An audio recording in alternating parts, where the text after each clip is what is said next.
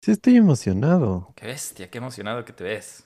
No tengo gorrito de, de cumpleaños. No es cumpleaños, es capítulo 100.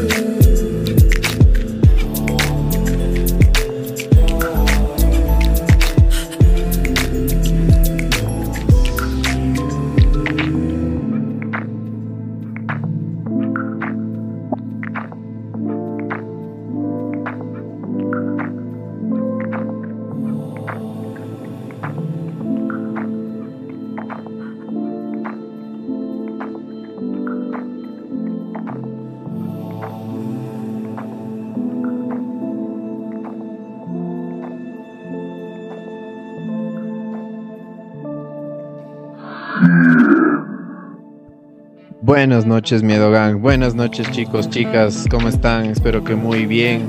Bienvenidos aquí a su espacio donde vive el miedo, celebrando un capítulo más, un capítulo súper especial. Uno de los objetivos que queríamos cumplir desde que habíamos comenzado el podcast y muy felices porque si llegaron hasta acá desde el capítulo 1, desde cualquier capítulo, es porque en verdad les ha gustado lo que hemos hecho.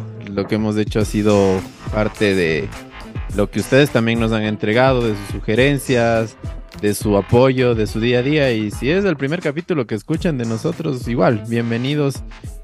Esperemos que siga adelante esto y si no, eh, pues bueno, igual Bienvenidos, muchas gracias por su apoyo. Quería empezar yo con las gracias porque es un capítulo súper especial. Bienvenido, Guillermo. Bienvenido, ¿cómo estás?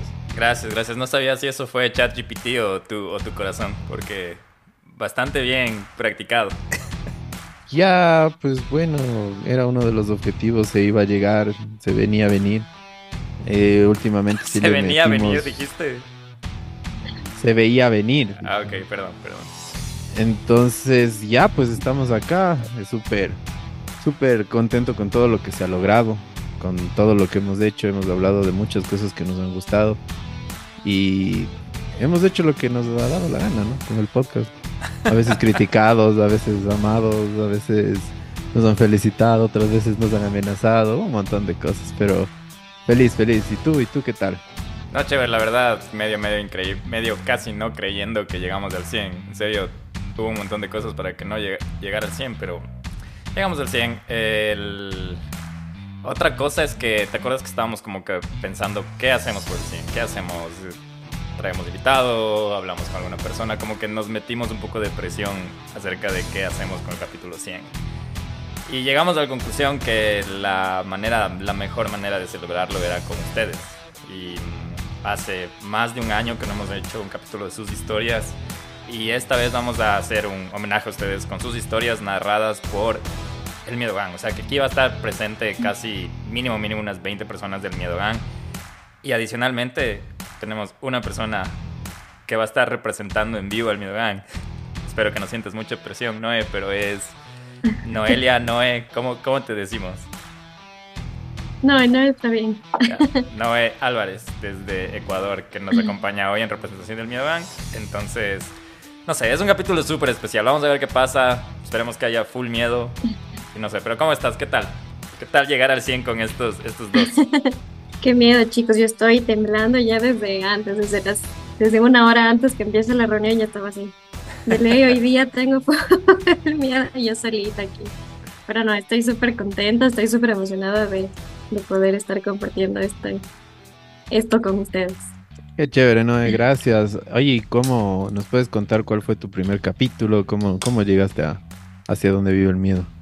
estaba escuchando, bueno, yo no, no era de escuchar podcast nunca, jamás. Y hubo uno que se llamaba, ay, no me acuerdo. La cosa es que me, me, me llamó fue la atención y se, era como de algo de que contaban historias y era de como súper surreal, tipo sci-fi, historias así.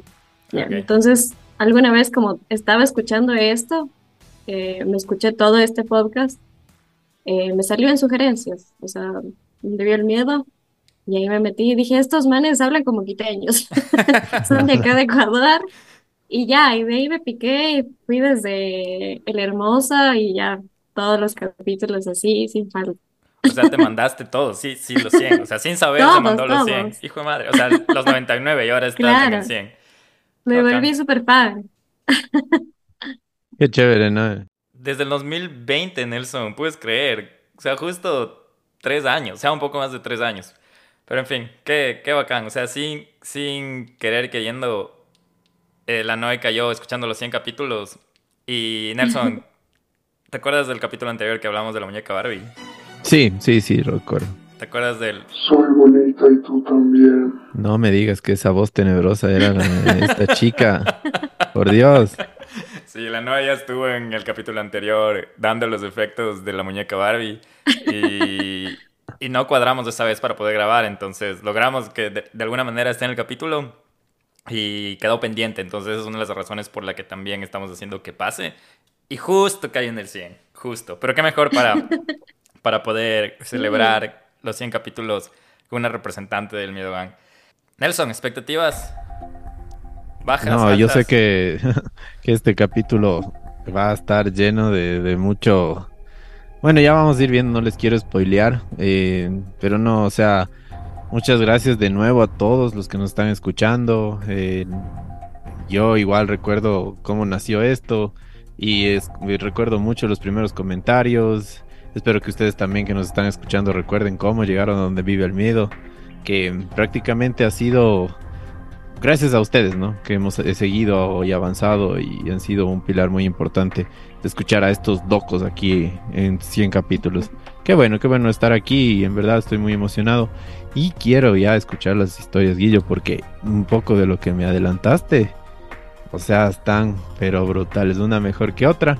Ni que top 10, no top 100. No, mentira, no, no va a durar tanto. Es el, capítulo de 24 horas de donde vive. No, mentira. Pero, pero eso, no sé, yo estoy emocionado. Sí, hay historias largas, hay historias cortas. Eh, les recomiendo, les recomendamos, si es que van a, ver, van a escuchar este capítulo, preferiblemente con, con audífonos. Eh, si están, eh, busquen el lugar más, más recóndito donde sea que estén. Apaguen las luces, porque va a haber buenas historias. Creo que son como 10 o 11 historias narradas por el Miedo Gang. Así que se lucieron, de hecho ya les digo, se lucieron. Y les voy a ir contando cuando me digan que estén listos y empezamos con... Digo que empecemos con la más larga. Esta historia se llama El fantasma que roba formas y fue enviada por Aurora Escalante y narrada por Eli Montserrat, que no sé si te acuerdas Nelson, fue la persona que nos acompañó desde México hace un par de capítulos. El fantasma que roba formas. Recuerdo que desde muy pequeña siempre estábamos mudándonos continuamente de casa. Mi padre nos abandonó prácticamente cuando mi hermana nació, por lo cual pagar la renta se volvió insostenible por mucho tiempo. Mi mamá tenía dos trabajos y mi abuela nos cuidaba y también hacía algunos trabajos de costura, pero como dije, apenas si lográbamos salir día con día. Cuando tenía alrededor de 12 años, llegamos a una casa en serio extraña, y no lo digo por decirlo, pues en ella vivía algo que hasta el día de hoy no le puedo encontrar ninguna explicación lógica, por lo que si alguien del público sabe lo que era, por favor díganmelo, pues siempre me he quedado con esa duda. Recuerdo ese día como si fuera ayer. Era nuestra primera semana en esa nueva casa por lo cual aún nos estábamos adaptando. La casa estaba bastante bien, aunque aún debíamos compartir habitación con mi abuela. Era bastante agradable, la renta era demasiado accesible y la zona era una de las más seguras en las que habíamos estado. Ese día me levanté temprano. mientras el resto de mi familia se preparaba para salir de casa. Mi madre se estaba bañando. Lo sabía, porque era la única de nosotras quien se bañaba en la mañana, y porque aún medio adormilada, escuchaba el sonido, el agua cayendo por la regadera. Fue entonces cuando algo extraño sucedió. En mi estado de semiconciencia, vi cómo mi hermana se levantaba de la cama y salía de la habitación. Estaba segura de que era ella. Reconocí su short gris, que casi siempre usaba para dormir, cuando había muchísimo calor. Mientras se alejaba, supuse que se había levantado al baño y me hizo sentir un poco molesta ya que yo también quería ir y no deseaba que ella se me adelantara. Ella y yo teníamos una especie de regla, en la que podíamos aventarnos cosas o incluso empujarnos siempre y cuando fuera para ganar el baño, algo que hicimos desde muy niñas y conservamos hasta nuestra adolescencia. Estaba a punto de agarrar una de mis almohadas para arrojársela, sin embargo, ella no estaba. Rápidamente mi mirada se dirigió hacia la cama de mi hermana. Para mi horror, allí estaba ella, profundamente dormida. Me quedé paralizada, incapaz de comprender lo que acababa de presenciar. ¿Quién había salido de la habitación entonces?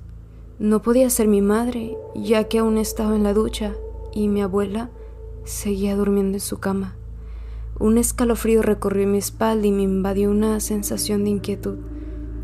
Estaba totalmente segura de que sí había visto a alguien, pues aunque estaba un poco adormilada, sí estaba consciente, pues había escuchado a mi mamá en la ducha. Y esa era otra cosa, la regadera se escuchaba. No había manera de que mi hermana pensara que el baño estaba libre para usarse. Esos eran detalles que no había considerado por estar adormilada pero sí estaba lo suficientemente consciente para saber que mi hermana se había levantado, pues como dije antes, tenía incluso la misma ropa con la que ella dormía. Cuando mi mamá salió del baño notó mi inquietud y se acercó preocupada, preguntándome por qué estaba despierta, pues me dijo que me veía muy pálida. No pude contenerme y le conté lo sucedido le aseguré que yo había visto a mi abuela.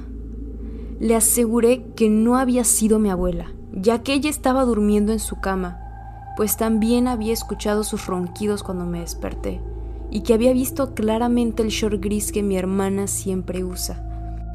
Mi madre trató de tranquilizarme, sugiriéndome que podría haber sido solo una confusión o un sueño vívido, o que quizás solo había sido algo así como una sombra por la oscuridad que se me había figurado a mi hermana, pero que realmente nunca lo fue.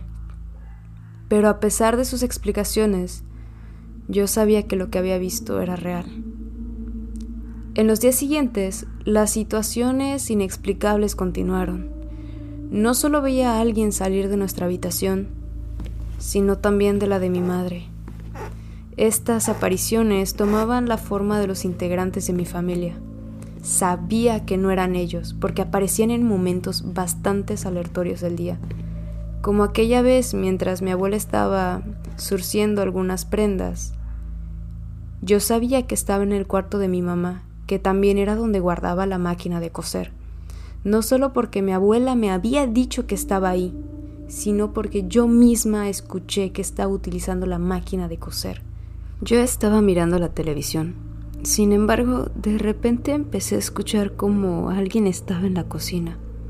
Primero creí que podría ser mi hermana, pero ella no estaba en la casa. En ese momento caminé hacia la cocina pensando que podría ser mi mamá, que por alguna razón ella había vuelto temprano de trabajar. Recuerdo que me acerqué y la llamé por el nombre de mi mamá, pero en lugar de que mi mamá me respondiera, una voz idéntica a la de mi abuela me dijo, preparé tu, comida favorita. En ese momento sentí tanto miedo que simplemente corrí hacia donde estaba mi abuela. Pero aunque le conté, me dijo ella que eso me pasaba por ver todo el día la televisión. Otra noche, mientras estaba sentada en el sofá viendo la televisión, Noté que mi mamá entraba a la sala. Me pareció extraño ya que ella por lo general llegaba tan cansada que se iba directo a dormir. Pero eso no era lo único. Su presencia se sentía diferente.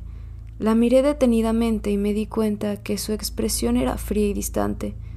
Sus ojos carecían de vida. Mi corazón se hundió en mi pecho mientras me daba cuenta que no era mi mamá, sino una figura que tomaba su forma. En ese momento sentí un escalofrío recorrer mi espalda y una sensación de terror se apoderó de mí. No sabía qué hacer ni a quién recurrir. Me quedé paralizada observando cómo esa presencia desaparecía lentamente hacia el pasillo. Por un momento pensé que nadie iba a creerme, pues parecía que solo yo la había visto y a quien se lo había contado no me creía. Y eso fue así hasta que comenzaron a ocurrirles cosas a los demás también a mi abuela. Una tarde mientras se encontraba en la cocina, preparando la cena, vio su propia imagen salir del cuarto continuo. Su rostro se llenó de pánico al darse cuenta que esa figura no era ella, sino una copia macabra que caminaba con movimientos antinaturales. Mi abuela corrió hacia el comedor donde estábamos reunidas y nos contó lo sucedido. Esta vez todos en la familia creyeron que algo estaba pasando. Las apariciones continuaron, pasando a cada uno de los integrantes de mi familia, de manera diferente. Mi hermana nos contó que se encontró cara a cara con su propia imagen mientras arreglaba en el baño. Su reflejo en el espejo la imitaba, pero con una mirada penetrante y una sonrisa demasiado profunda, cuando ella ni siquiera estaba sonriendo. Nos dijo que cuando el reflejo estuvo completamente seguro de que mi hermana lo veía, le guiñó un ojo. Mi mamá también llegó a ver al doble de mi abuela. Mientras preparaba el desayuno en la cocina, vio a mi abuela caminando hacia ella desde el pasillo. Sin embargo, algo estaba fuera de lugar. El rostro de mi abuela tenía una expresión siniestra y sus ojos parecían reflejar un oscuro vacío. Mi mamá quedó petrificada por el terror, retrocedió y se alejó rápidamente de esa presencia maligna. Un día, mientras mi abuela se estaba arreglando algunas plantas en el jardín, nos contó cómo vio claramente que mi hermana salió de la casa. Mi abuela le dijo que por favor cerrara la llave del agua, pues estaba cerca. Sin embargo, en lugar de hacer eso, mi hermana a lo que sea que fuera esa cosa, dijo en voz alta y llamándola de una manera despectiva, que si quería cerrar la manguera, que lo hiciera ella misma, para después entrar corriendo a la casa. Mi abuela dice que seguía creyendo que era mi hermana, de no ser porque casi enseguida la misma abrió la puerta del San pues estaba volviendo de comprar algunas cosas de la tienda. Las extrañas apariciones continuaron afectando a cada miembro de la familia de manera aterradora y desconcertante. Con el paso de los días, las experiencias se hicieron más y más fuertes, haciendo que todas tuviéramos un miedo constante de estar en esa casa. No podíamos estar del todo seguras si a quien veíamos realmente era ella o solo era una cosa que tomaba su forma. Ya no nos sentíamos seguras en nuestra propia casa. Cada sombra, cada ruido nos hacía saltar del susto. Las noches se volvieron insoportables. Los sonidos extraños y las figuras borrosas parecían perseguirnos en cada rincón. Desesperadas y abrumadas por el terror, decidimos que ya no podíamos soportarlo más, por lo que mi mamá y mi abuela decidieron que era momento de mudarnos y dejar atrás ese lugar maldito y apenas terminó el mes empacamos nuestras pertenencias y nos fuimos de ahí. Mientras subíamos la caja a la camioneta, una vecina se acercó a nosotros con una expresión de sorpresa en el rostro. Nos dijo que era un verdadero milagro que hubiéramos durado tanto en esa casa. Nos contó que, en los últimos años, la mayoría de las familias se habían mudado de allí. No habían durado más de un mes antes de escapar aterrados. Nos quedamos helados al escuchar sus palabras. Nunca habíamos imaginado que no éramos los únicos en haber experimentado el horror de lo que acechaba en esa casa. Mientras nos alejábamos de nuestro antiguo hogar, el sentimiento de alivio y liberación comenzó a llenar nuestros corazones. Aunque los recuerdos de las apariciones y el miedo me acompañaron, al menos a mí, por muchos años más. Nunca supimos qué era lo que habitaba en esa casa, pero, honestamente, hay cosas en esta vida que es mejor dejar en un total misterio. Solo espero que nadie más haya tenido que vivir lo mismo que yo viví con mi familia, pues honestamente lo que vivimos en aquella casa es algo que no le deseo a absolutamente nadie. Increíble la narración de nuestra queridísima amiga desde México, que le mandamos muchísimos saludos y también les invitamos a escuchar sus podcasts. Guille, ¿tienes los datos del podcast de ella? Sí, se, le pueden encontrar como Eli Montserrat con T, eh, Montserrat en Instagram y ella es parte de algunos podcasts. Uno de ellos es el que se llama Hablemos de lo que no existe, es como nosotros dimos con ella. Pero sí, hace bastante contenido, sobre todo en YouTube, acerca de terror. Y ya escucharon cómo narra la... Tiene ese, ese como, ese como estilo de narración. Pero ¿qué les parece? ¿Cómo empezamos? Fuerte, No. fuerte. Parecía que ya, o sea, se le quebraba la voz de, de- como de que se acordaba, no sé. No sé si a ustedes les ha pasado cosas raras. de- yo creo que soy el maldecido de este grupo. Y he contado esa historia de una vez que sentí que le vi a mi papá y no era, a la final no fue mi papá, pero sigo como que en mi lógica de que tal vez estaba medio entre dormido y despierto cuando eso pasó. Hasta mis papás me dijeron, tal vez estabas caminando dormido y cosas así, pero no sé, a mí me recordó un poco esa situación. Y empezamos fuerte, ¿ah? Empezamos fuerte. Ajá. Con pie derecho. ¿no? Sabes que, ajá, ahora que estaba, o sea, que estaba escuchando, em, me acordaba que mi hermana me contó algo súper parecido, solo que no tan heavy como esa historia.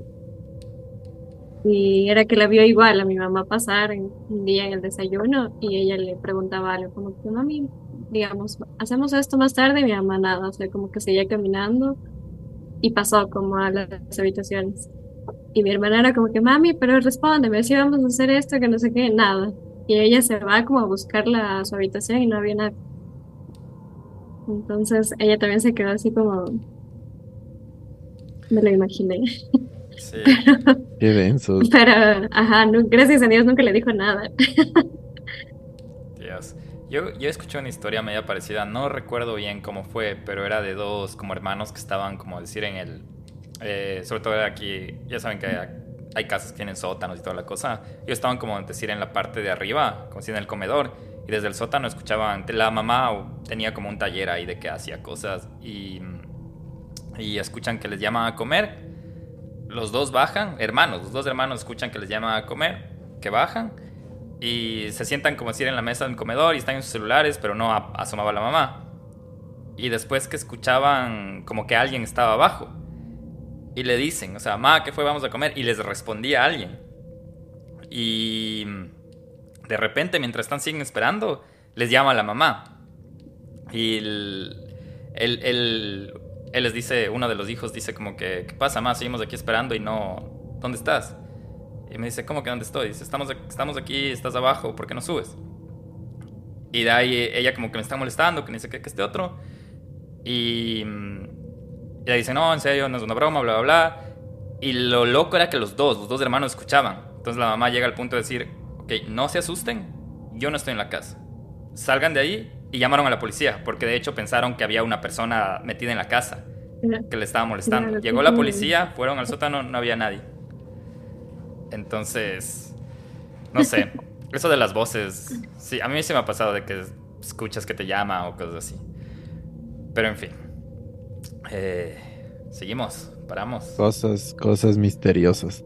Vamos con la siguiente historia porque Guillo, esto solo fue el inicio, una historia muy, muy, muy chévere y yo creo que tenemos muchas más. Vamos con una un poco más corta y esta es de Ricardo 1295, que la narra él mismo. Hola, buenas noches, donde vive el miedo. Un gusto. Quiero contarles un poco de lo que pasó, mi, mi historia paranormal. La verdad es que eh, no me pasó exactamente a mí, le pasó a mi hermana, pero yo estaba con ella en el momento que pasó, entonces fue algo que, que en verdad nos, nos marcó. Estaba, no me acuerdo, era un fin de semana y salimos con unos amigos a dar vueltas por la ciudad de Quito. Eh, a eso ya de tipo once y media de la noche nos parqueamos al pie de un parque que es en una cuchara al norte de Quito.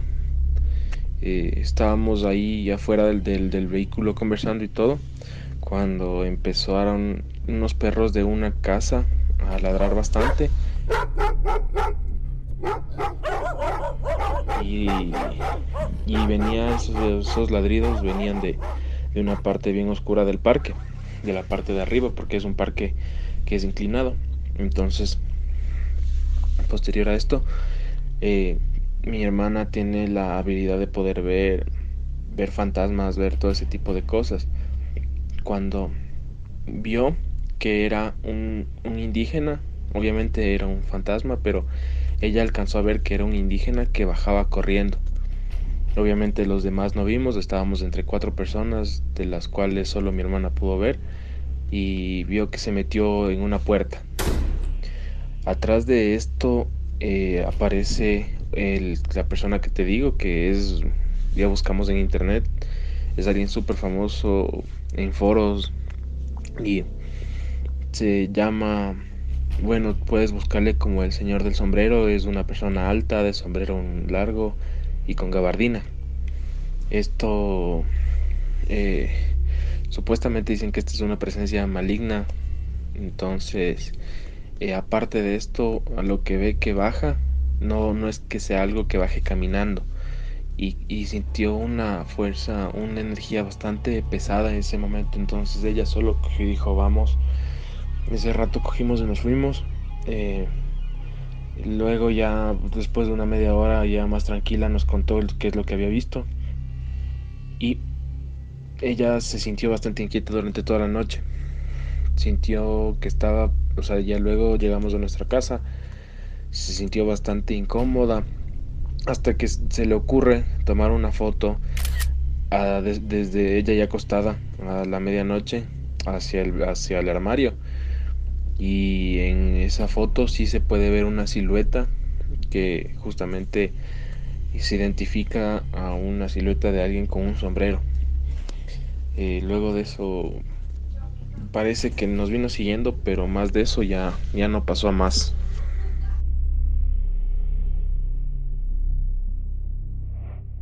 El conocido hombre del sombrero, ¿no, Guillo? Que no es la primera vez ni el único que nos ha indicado esta historia.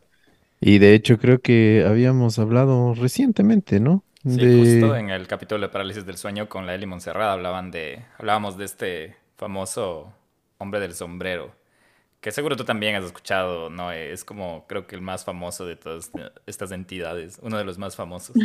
Sí, a nivel internacional. Exacto. Así de famoso es. Mi hermana tenía full pesadillas con ese señor, pero ella decía que era súper, so, solo pesadillas hasta que una vez sintió que le vio como por, por ser como decía en la terraza de la casa. Y... Pero hasta ahora ella no recuerda si fue real o fue una pesadilla. Pero vio la sombra, o sea, no le vio a él. Vio la sombra de un señor así tal cual, alto, con sombrero y toda la cosa. Y había un chico que nos decía que no existe el hombre del sombrero, sino que la parálisis del sueño es una condición psicológica que Usualmente la gente eh, lo identifica con algo similar, pero yo creo que si ya 5, 10, 15 mil personas dicen lo mismo, no sé. Yo la verdad nunca lo he visto, pero no, no, no, no, no quisiera imaginar. Si a veces ah, cuando estoy solito y veo así cosas en los, en los reflejos, me da, me da algo. No se diga viendo a un, un hombre del sombrero. Hablando de, que es como el más famoso de los de las entidades, no es la única historia que nos enviaron relacionada al hombre de sombrero. Hay otra historia de José Luis Moretti que está narrada por Eric Imbaquingo que habla sobre, sobre el mismo personaje. Les voy a poner. Yo tendría tal vez unos 20 años, más o menos. Era un día de aquellos que llegaba tarde a la casa después de recorrer las calles con mi amigo Nos despedimos temprano ese día, ya que al siguiente teníamos que ir a jugar fútbol a la liga barrial y el partido era temprano. Por eso ni una cerveza tomamos. Serían las 10 de la noche aproximadamente cuando terminé de arreglar la maleta con el equipo para el juego y me acosté a dormir. Oh, oh eso creía. Era noche de luna llena, y al lado del cuarto se filtraba la luz de la luna, lo cual iluminaba tenuemente la habitación. No podía dormir y me daba vueltas en la cama, para mi suerte, siempre he tenido buen oído y se escuchaba cómo los carros pasaban por la calle y cómo los perros de los vecinos ladraban. Perdí la noción del tiempo. Cuando escucho ladrar a mi perrito durante aproximadamente un minuto y súbitamente se cayó, pero no solo él dejó de hacer ruido, se apagó todo sonido a mi alrededor. Seguidamente de esto, en el pasillo empecé a escuchar pasos que se acercaban a la habitación. Era el único sonido que había, por eso era tan presente. se oía como si zapatos de suela o botas pisaban pequeñas partes de tierra o piedritas minúsculas y tronaban. Yo yo, yo, pensé que era uno de mis padres, por eso no me pareció raro tampoco. Me acomodé de espaldas a la cama. Mientras tanto los pasos se acercaban más y más.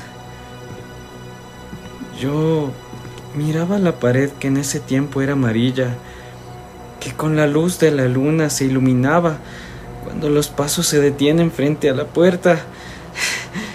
Me generó inquietud. En eso empiezo a ver cómo una sombra pasaba de la puerta a la pared y se formaba la figura de un ser de aproximadamente un metro ochenta, dos metros. Parecía que tenía una capa sobre los hombros y un sombrero que parecía de copa. Quería moverme y no pude. Estaba cataléptico, paralizado del miedo. Quería gritar.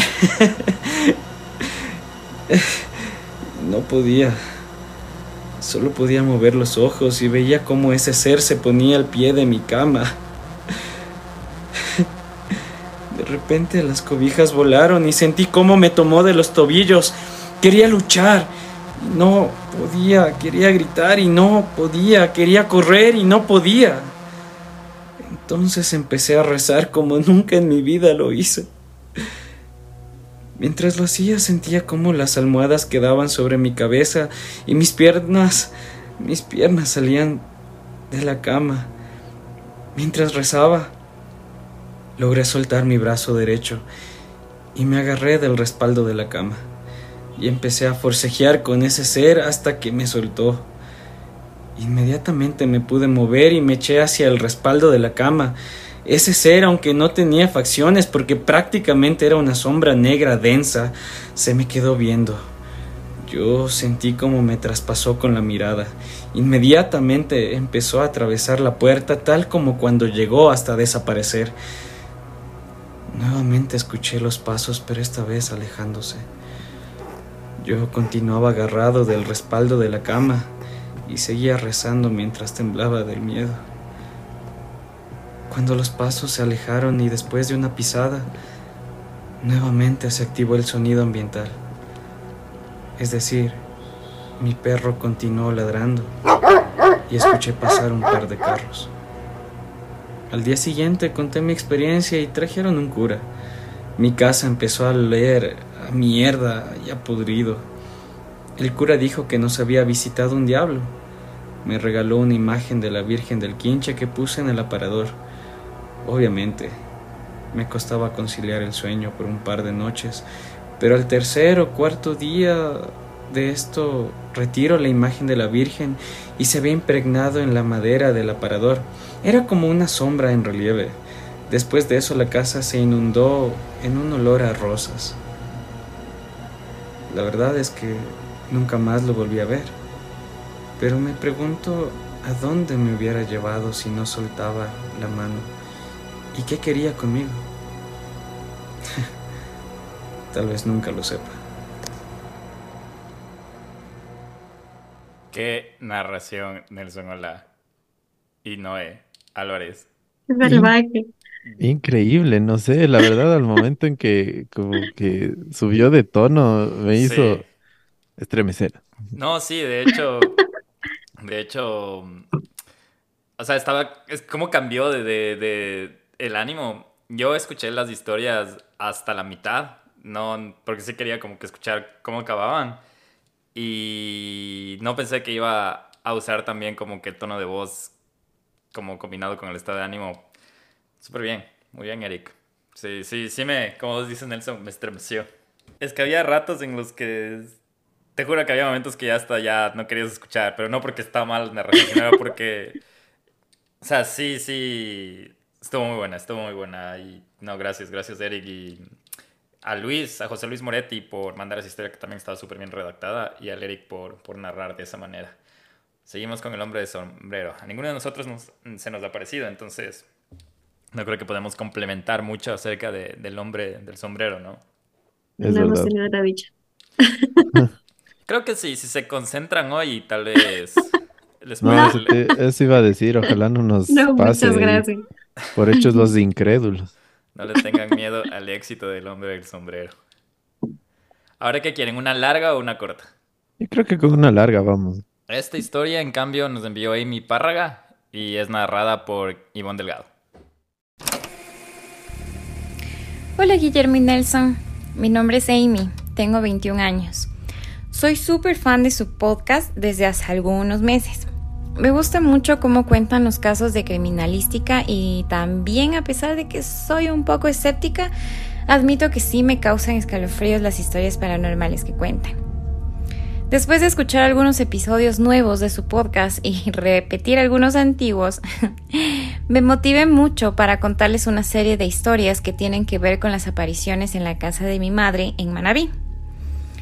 Las historias que voy a contar que sucedieron en esta casa curiosamente tienen mucho que ver especialmente con mi papá, quien está vivo, pero ya no vive aquí debido a que mis padres se divorciaron hace un par de años.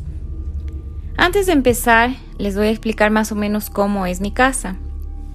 Esta cuenta de dos pisos. En el piso de la planta baja hay locales comerciales donde mi madre trabaja.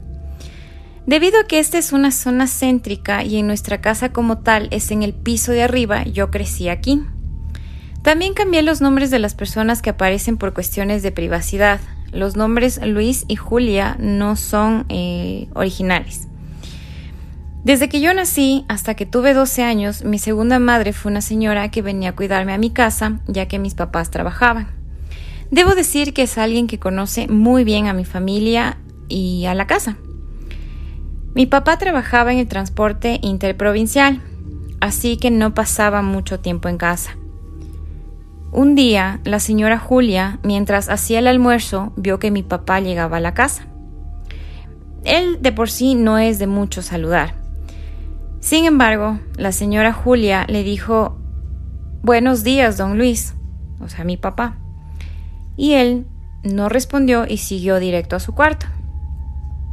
Mi prima, que estaba sentada en el mueble concentrada en otra cosa, le había preguntado a la señora Julia que a quién saludaba.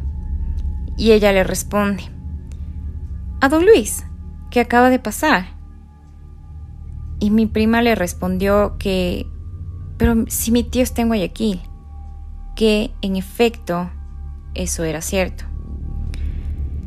Entonces buscaron por toda la casa y no había nadie. La señora Julia y mi, prima quedaron muy asustadas. En otra ocasión pasó algo muy similar. Esta vez la señora Julia sabía que ella era la única que estaba en la casa, porque mi mamá estaba trabajando en uno de los locales en el piso de abajo. Y mientras ella estaba en la cocina, escuchó cómo la ducha de mi padre se abrió, como si alguien se estaba bañando. La señora Julia bajó inmediatamente casi en lágrimas a decirle a mi mamá lo que había pasado, pensando que alguien se había metido en la casa. Mi mamá junto con otras personas subieron y no había nadie. La ducha estaba completamente seca. Estos dos eventos anteriores pasaron a la luz del mediodía. Hace aproximadamente unos 10 años, mi padre sufrió un accidente de tránsito del que salió con vida, lo cual lo motivó mucho a asistir a la iglesia todos los domingos. Ya se le había hecho un hábito, y a veces el resto de la familia lo acompañaba. Una noche en particular no fue así. El resto de la familia nos quedamos en casa. La misa era a las 7 de la noche y él salía de la casa a más tardar 6 y 50. Por lo que él ya se había ido y mi mamá nos estaba preparando a mí y a mis hermanos la merienda. Más o menos a eso de las 7 y 10 se escuchó la puerta de entrada.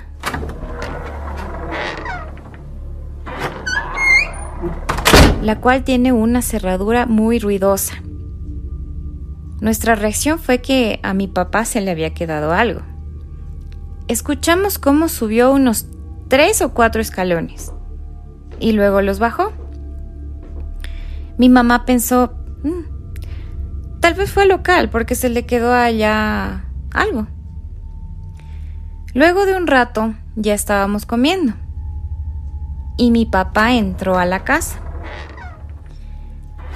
Recordemos que nosotros estábamos en el piso de arriba. Y pasó sin saludar. Mm, muy de él. Se dirige directamente a su cuarto y pues nadie le hizo caso y seguimos comiendo, pensando que tal vez ya no quiso ir a misa. Luego, eh, pasada las 8 de la noche, la ruidosa puerta de la entrada suena de nuevo.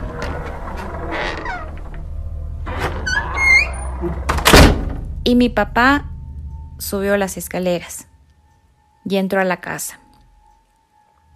Todos estábamos perplejos. Él nunca estuvo aquí. O sea, eso de las 7 y 10. Él nunca regresó. Entonces, ¿quién había abierto la puerta? ¿A quién vimos pasar? Revisamos otra vez toda la casa y los locales.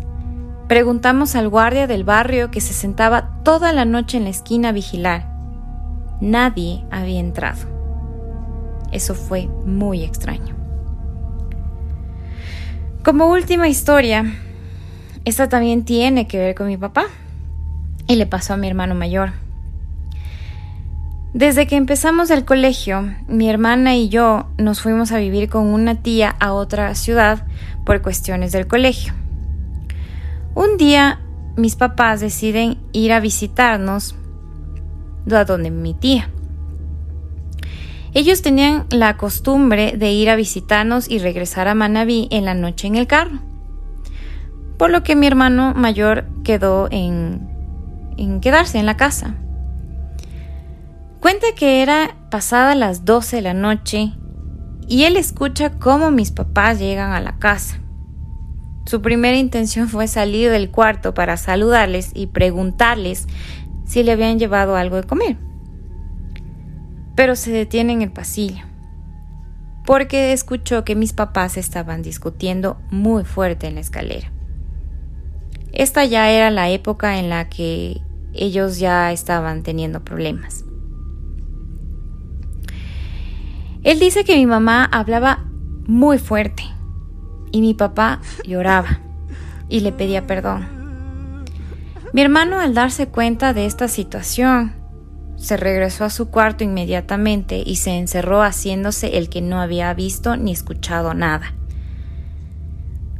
A la mañana siguiente, sorprendentemente, mis padres eh, recién llegan a la casa y mi hermano quedó perplejo y asustado.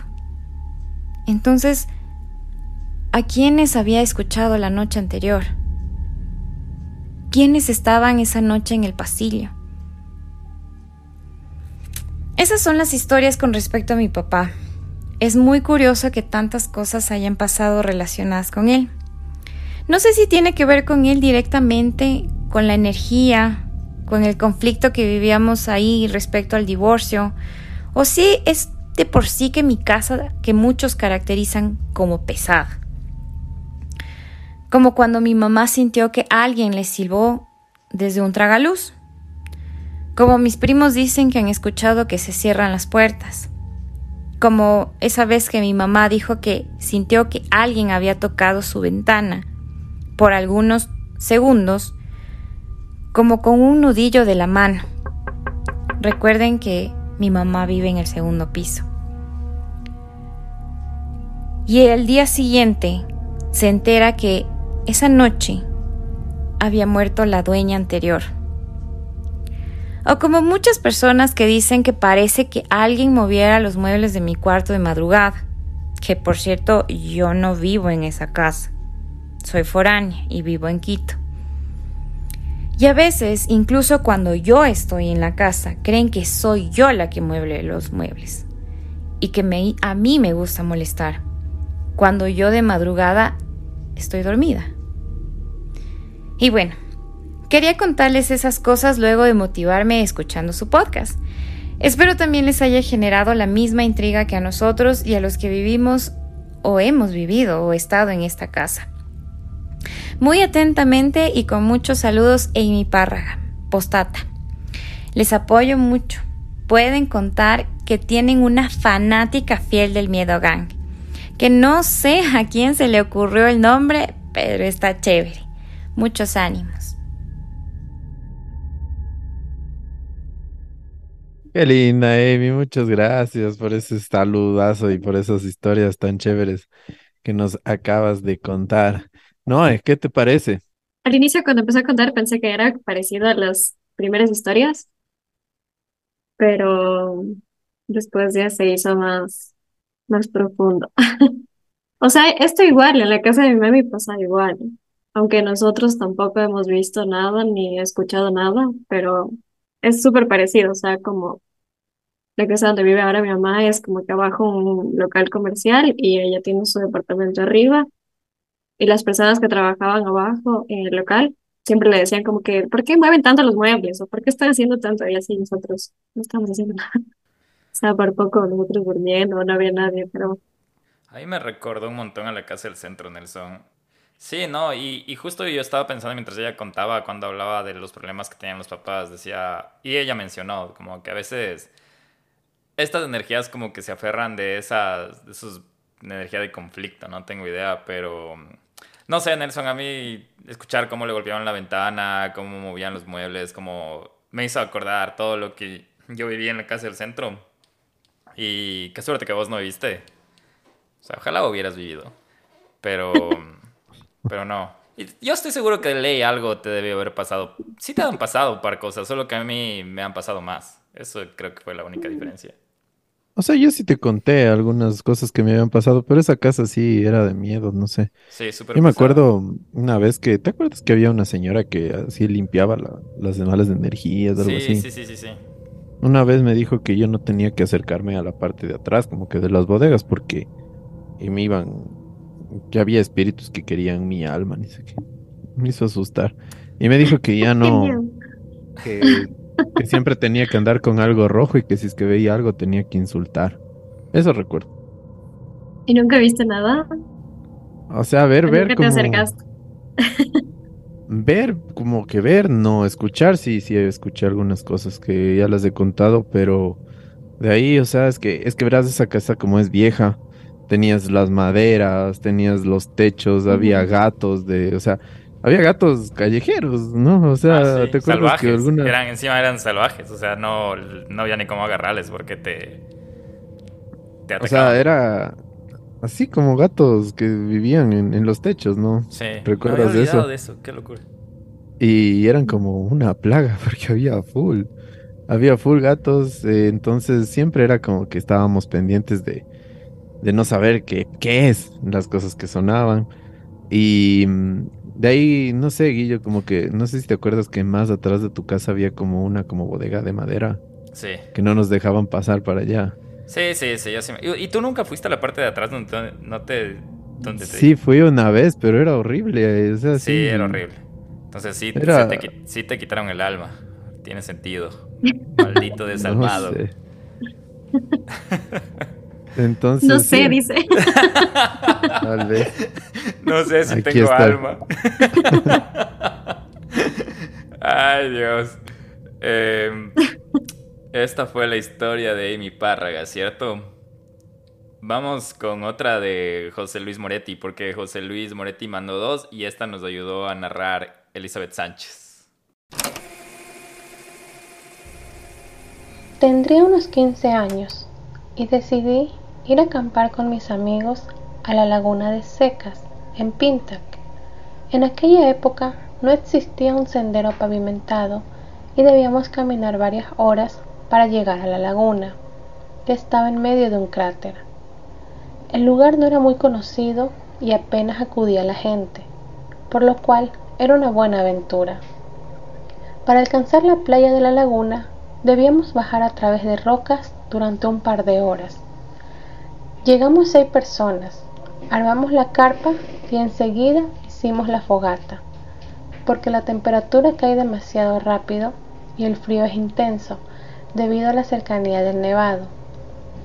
Eran alrededor de las 7 de la noche y estábamos esperando que el candelazo se caliente cuando vimos que alguien se estaba acercando desde el camino de la laguna. Era un joven de unos 20 a 25 años. Tenía barba y estaba en camiseta y pantaloneta, pero no llevaba zapatos. Nosotros nos quedamos mudos porque sabíamos que ningún otro grupo de excursionistas había subido aquel día. Al menos eso nos dijeron en el pueblo. El desconocido se sentó frente a la fogata y nos pidió un poco de agua caliente. También nos preguntó si habíamos visto pasar otro grupo. Mis amigos y yo estábamos en shock. Solo atinábamos a mirarnos entre nosotros y le contestábamos con monosílabos. El joven se quedó apenas lo que le duró el vaso de agua. Nos dio las gracias. Mencionó que iba a seguir buscando y se alejó.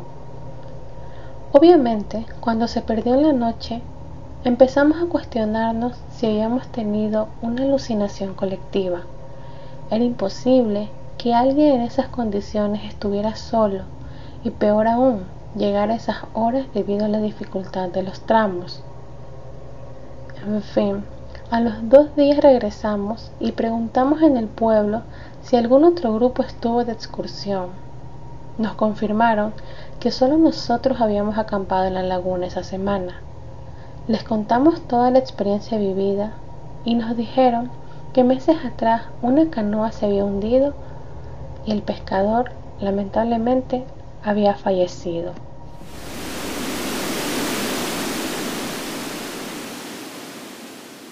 Otra historia.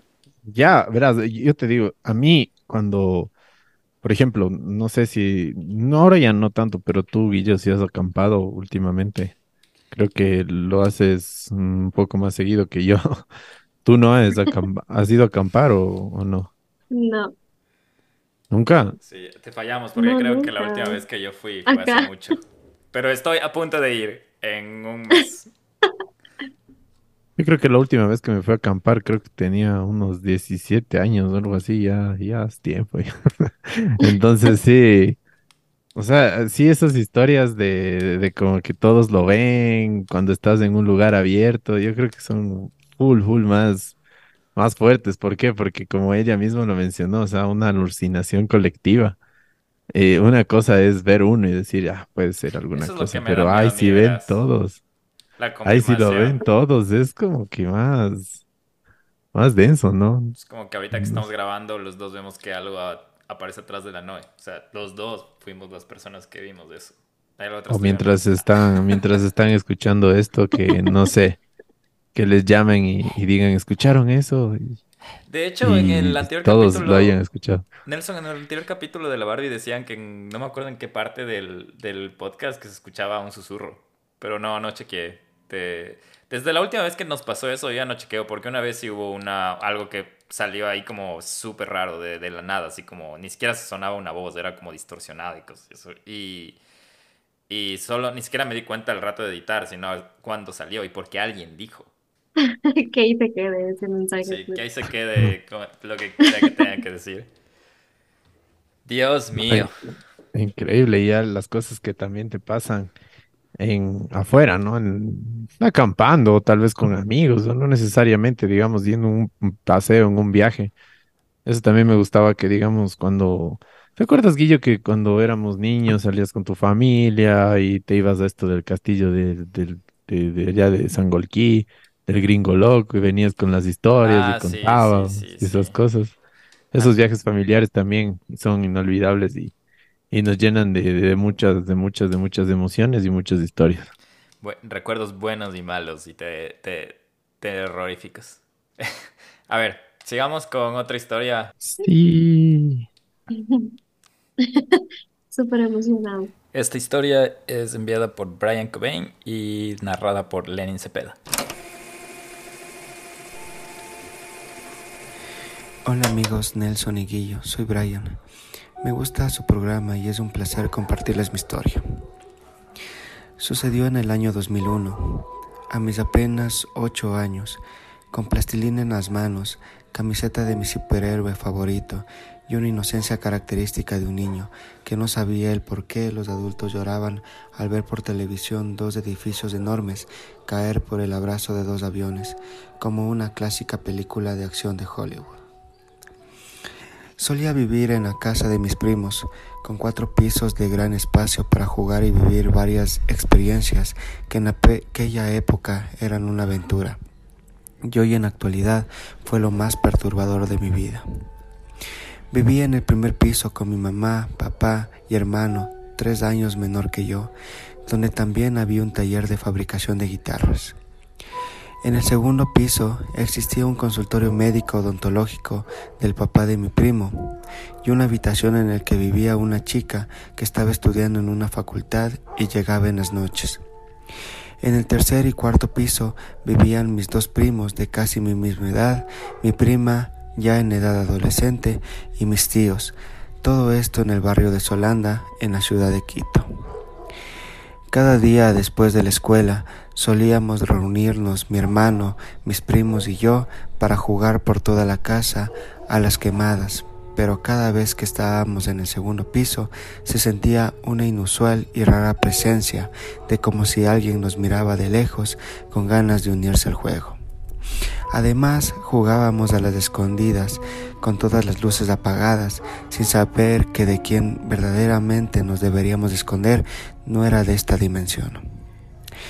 Entre dos a tres noches de la semana, cuando nos acostábamos a dormir, se escuchaban cosas muy raras fuera de nuestra habitación junto al taller de guitarras. Alrededor de la una a tres de la mañana, como personas estaban martillando, lijando y conversando cosas inaudibles. No pueden ser mis padres, pensaba yo, ya que ellos estaban durmiendo con nosotros y cada vez que los preguntábamos que quiénes eran ellos, decían, ah, no, tranquilo, mi hijo, son los maestros que olvidaron terminar unas obras, tú descansa, ven, abrázame para dormir juntos porque tengo frío. Podía sentir cómo temblaban sus brazos y ahora sé que no era por frío. Esto duró por dos o tres meses, pero no era todo. También hubo noches que se escuchaban en el segundo piso como un niño de tres o cuatro años rodaba una pelota pesada por todo el pasillo e iba tras ella con pasitos muy apresurados. Le pregunté a mi mamá quién era y me decía, es un niño que la chica está cuidando las noches. Entre mi mente inocente pensaba el por qué él sí puede jugar a esas horas de la noche y yo no. Mi curiosidad llegó a tal punto que una noche cuando escuché al niño jugar, salí de mi cuarto para unirme al juego. Cada paso que daba en silencio para no ser descubierto por mis padres era un desafío. Iba paso a paso hasta llegar a las escaleras. Mientras llegaba lo escuchaba cada vez más y más fuerte cómo lanzaba esa pelota. Finalmente llegué a las escaleras. Eran como 10 gradas. Subí una como un ratón. Subí tres y mi respiración empezó a acelerarse. Estuve ya en la séptima grada y sentí que algo me esperaba con ansias, como un depredador espera a su presa. Al llegar a la siguiente grada, la luz se encendió y la espesa sombra de la oscuridad tardó en irse.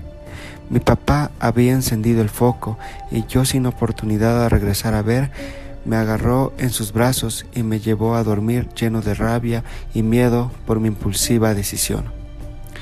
Semanas después estábamos durmiendo tranquilamente mi hermano y yo y de la nada empezó a lanzar gritos de horror que nunca olvidaré. Algo o alguien nos estuvo jalando del pie desde la cama hacia el pasillo. ¿Cómo pudo ser posible? Si yo mismo dejé la puerta con seguro. No era posible que alguien le abriera la puerta. Mi papá despertó y de un salto lo agarró regresándolo a la cama mientras mi mamá encendía la luz. Mi hermano solo decía, aléjate, aléjate, déjame en paz. Cuando nos tranquilizamos, nos contó que sentía como algo venía hacia él con una garra grande y fuerte. Esto fue lo último que mis padres dejaron pasar. Hablaron todo lo ocurrido con mis familiares y tras la reunión llegaron a la conclusión de que el causante de todos estos acontecimientos eran los huesos que estaban en el consultorio por temas de estudio. Aquellos restos óseos estuvieron meses allí porque colegas de la facultad de la chica del segundo piso salieron de vacaciones y los dejaron encargando hasta regresar. Mis tíos reunieron los restos para bendecirlos y a mi hermano y yo nos bautizaron. No soy muy creyente, pero después de ello todo regresó a la normalidad. Meses después nos mudamos para dar fin a la historia. Hoy en día todo el primero y segundo piso es una clínica dental al cual he ido varias veces visitando a mi primo. Se puede decir que aquel capítulo fue cerrado, pero no puedo evitar pensar en qué hubiese pasado aquella noche si lograba llegar al segundo piso a jugar con el niño. Esa es mi historia, espero que les guste amigos, les envío saludos y los mejores éxitos.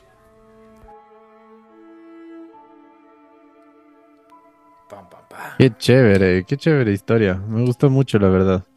Me llamó mucho la atención el tema de las guitarras y también el hecho de que haya habido, no, algo que ya habíamos escuchado antes, ¿no? Que cuando hay huesitos y eso, ¿te acuerdas que nos contaba la llama mosquera?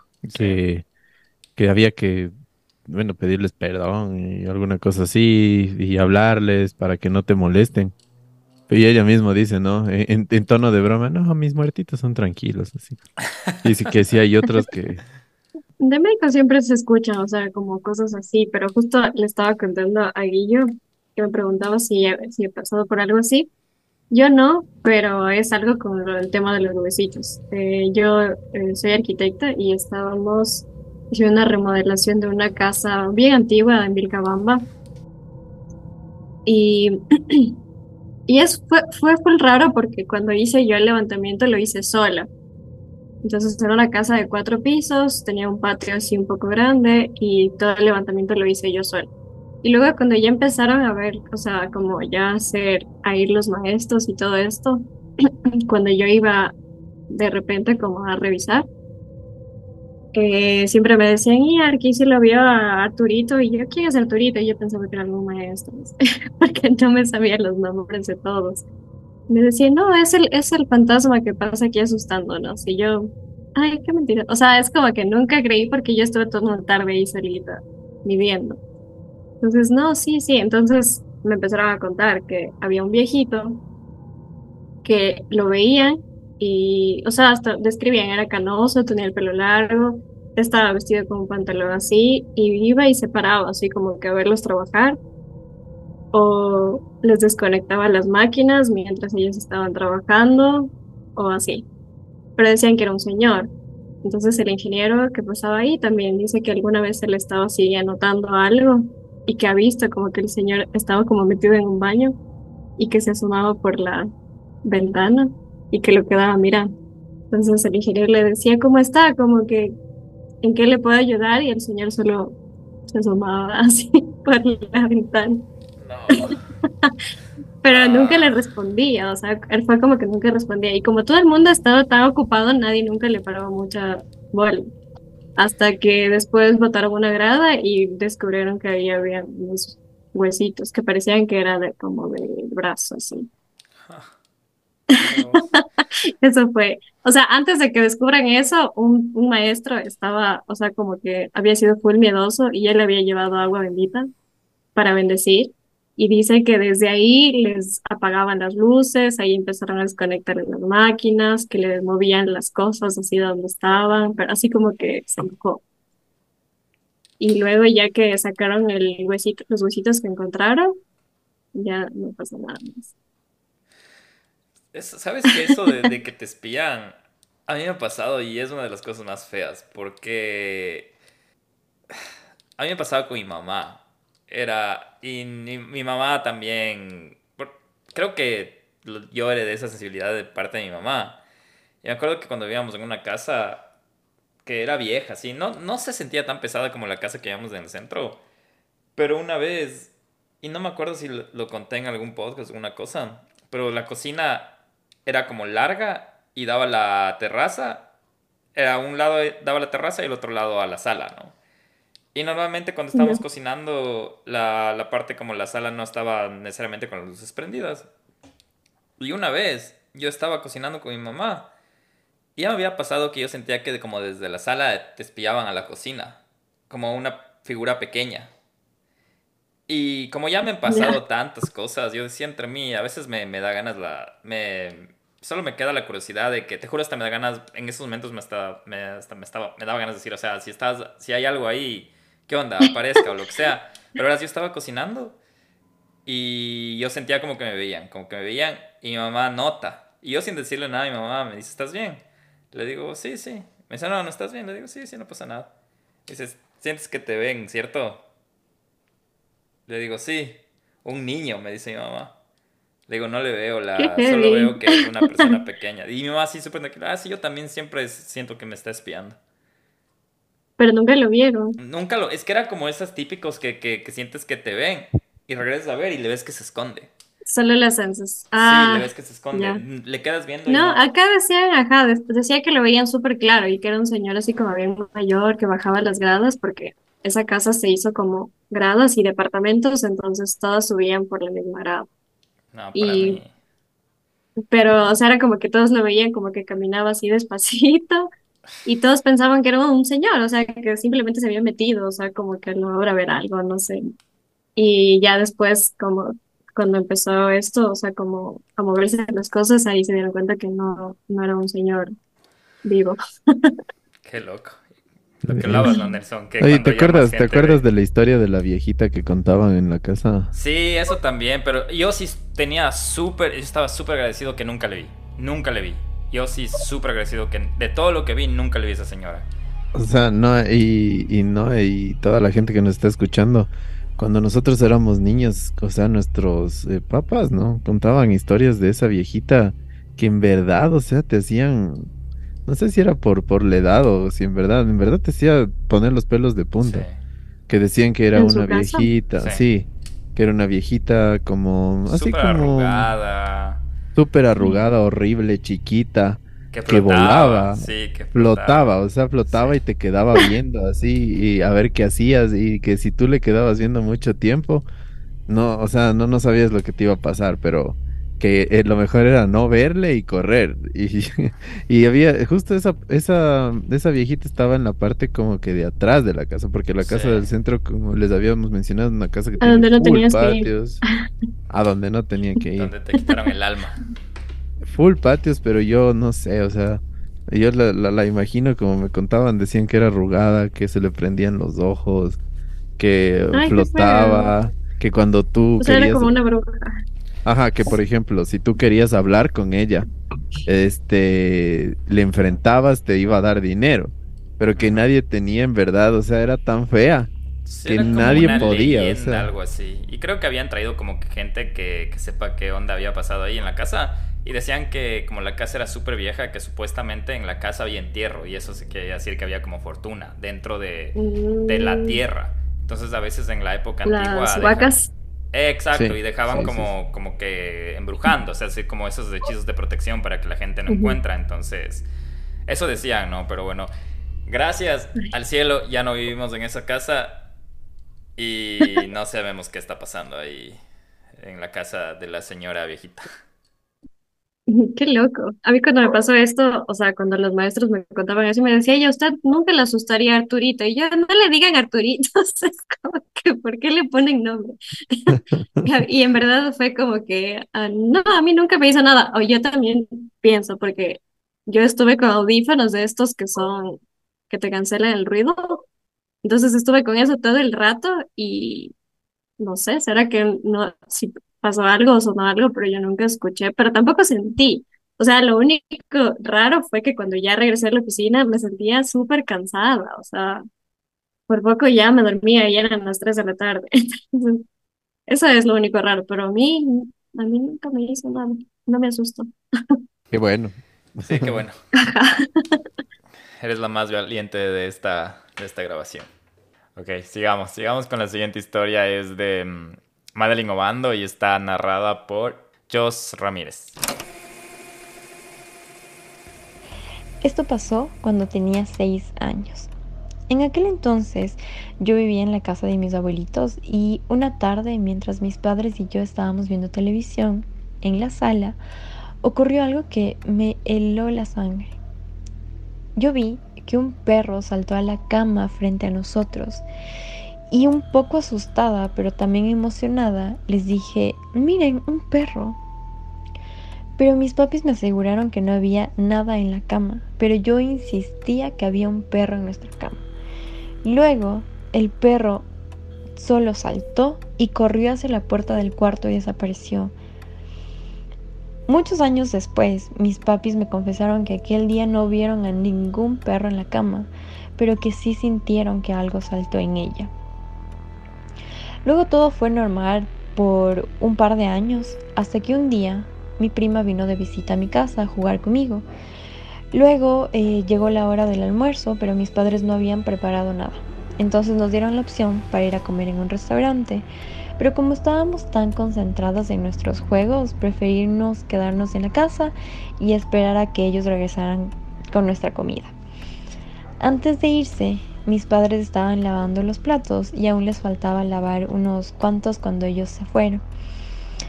Mm, de unos minutos después, escuchamos claramente el sonido del agua y los platos siendo fregados en la cocina, como si alguien estuviera allí. Entonces pensamos que eran mis papis regresando con la comida, pero al ir a la cocina vimos que no había nadie. Nos asustamos muchísimo y corrimos a encerrarnos en el cuarto hasta que mis papis llegaran. Desde ese día mi prima se negó a volver a jugar en mi casa y puedo entender su miedo porque se sentía que algo más habitaba en esta casa. La última historia que quiero compartir con ustedes ocurrió cuando tenía 12 años justo unos meses después de que nos mudáramos a esta nueva casa. Recuerdo que aquel viernes yo estaba súper cansada porque el día anterior me quedé haciendo deberes hasta tarde, así que después de almorzar me acosté en mi cama y me quedé profundamente dormida. Cuando me desperté, vi una sombra negra al lado de mi cama. Cerré otra vez mis ojos y los volví a abrir, pero la sombra seguía ahí. Mi cuerpo se negaba a moverse y mis gritos desesperados quedaron atrapados en mi garganta. Una sensación de opresión me invadió mientras luchaba por liberarme de esa extraña parálisis que sentía en mi cuerpo. Ya finalmente cerré los ojos y rezando con todas mis fuerzas, esperé que la sombra desapareciera al volver a abrirlos.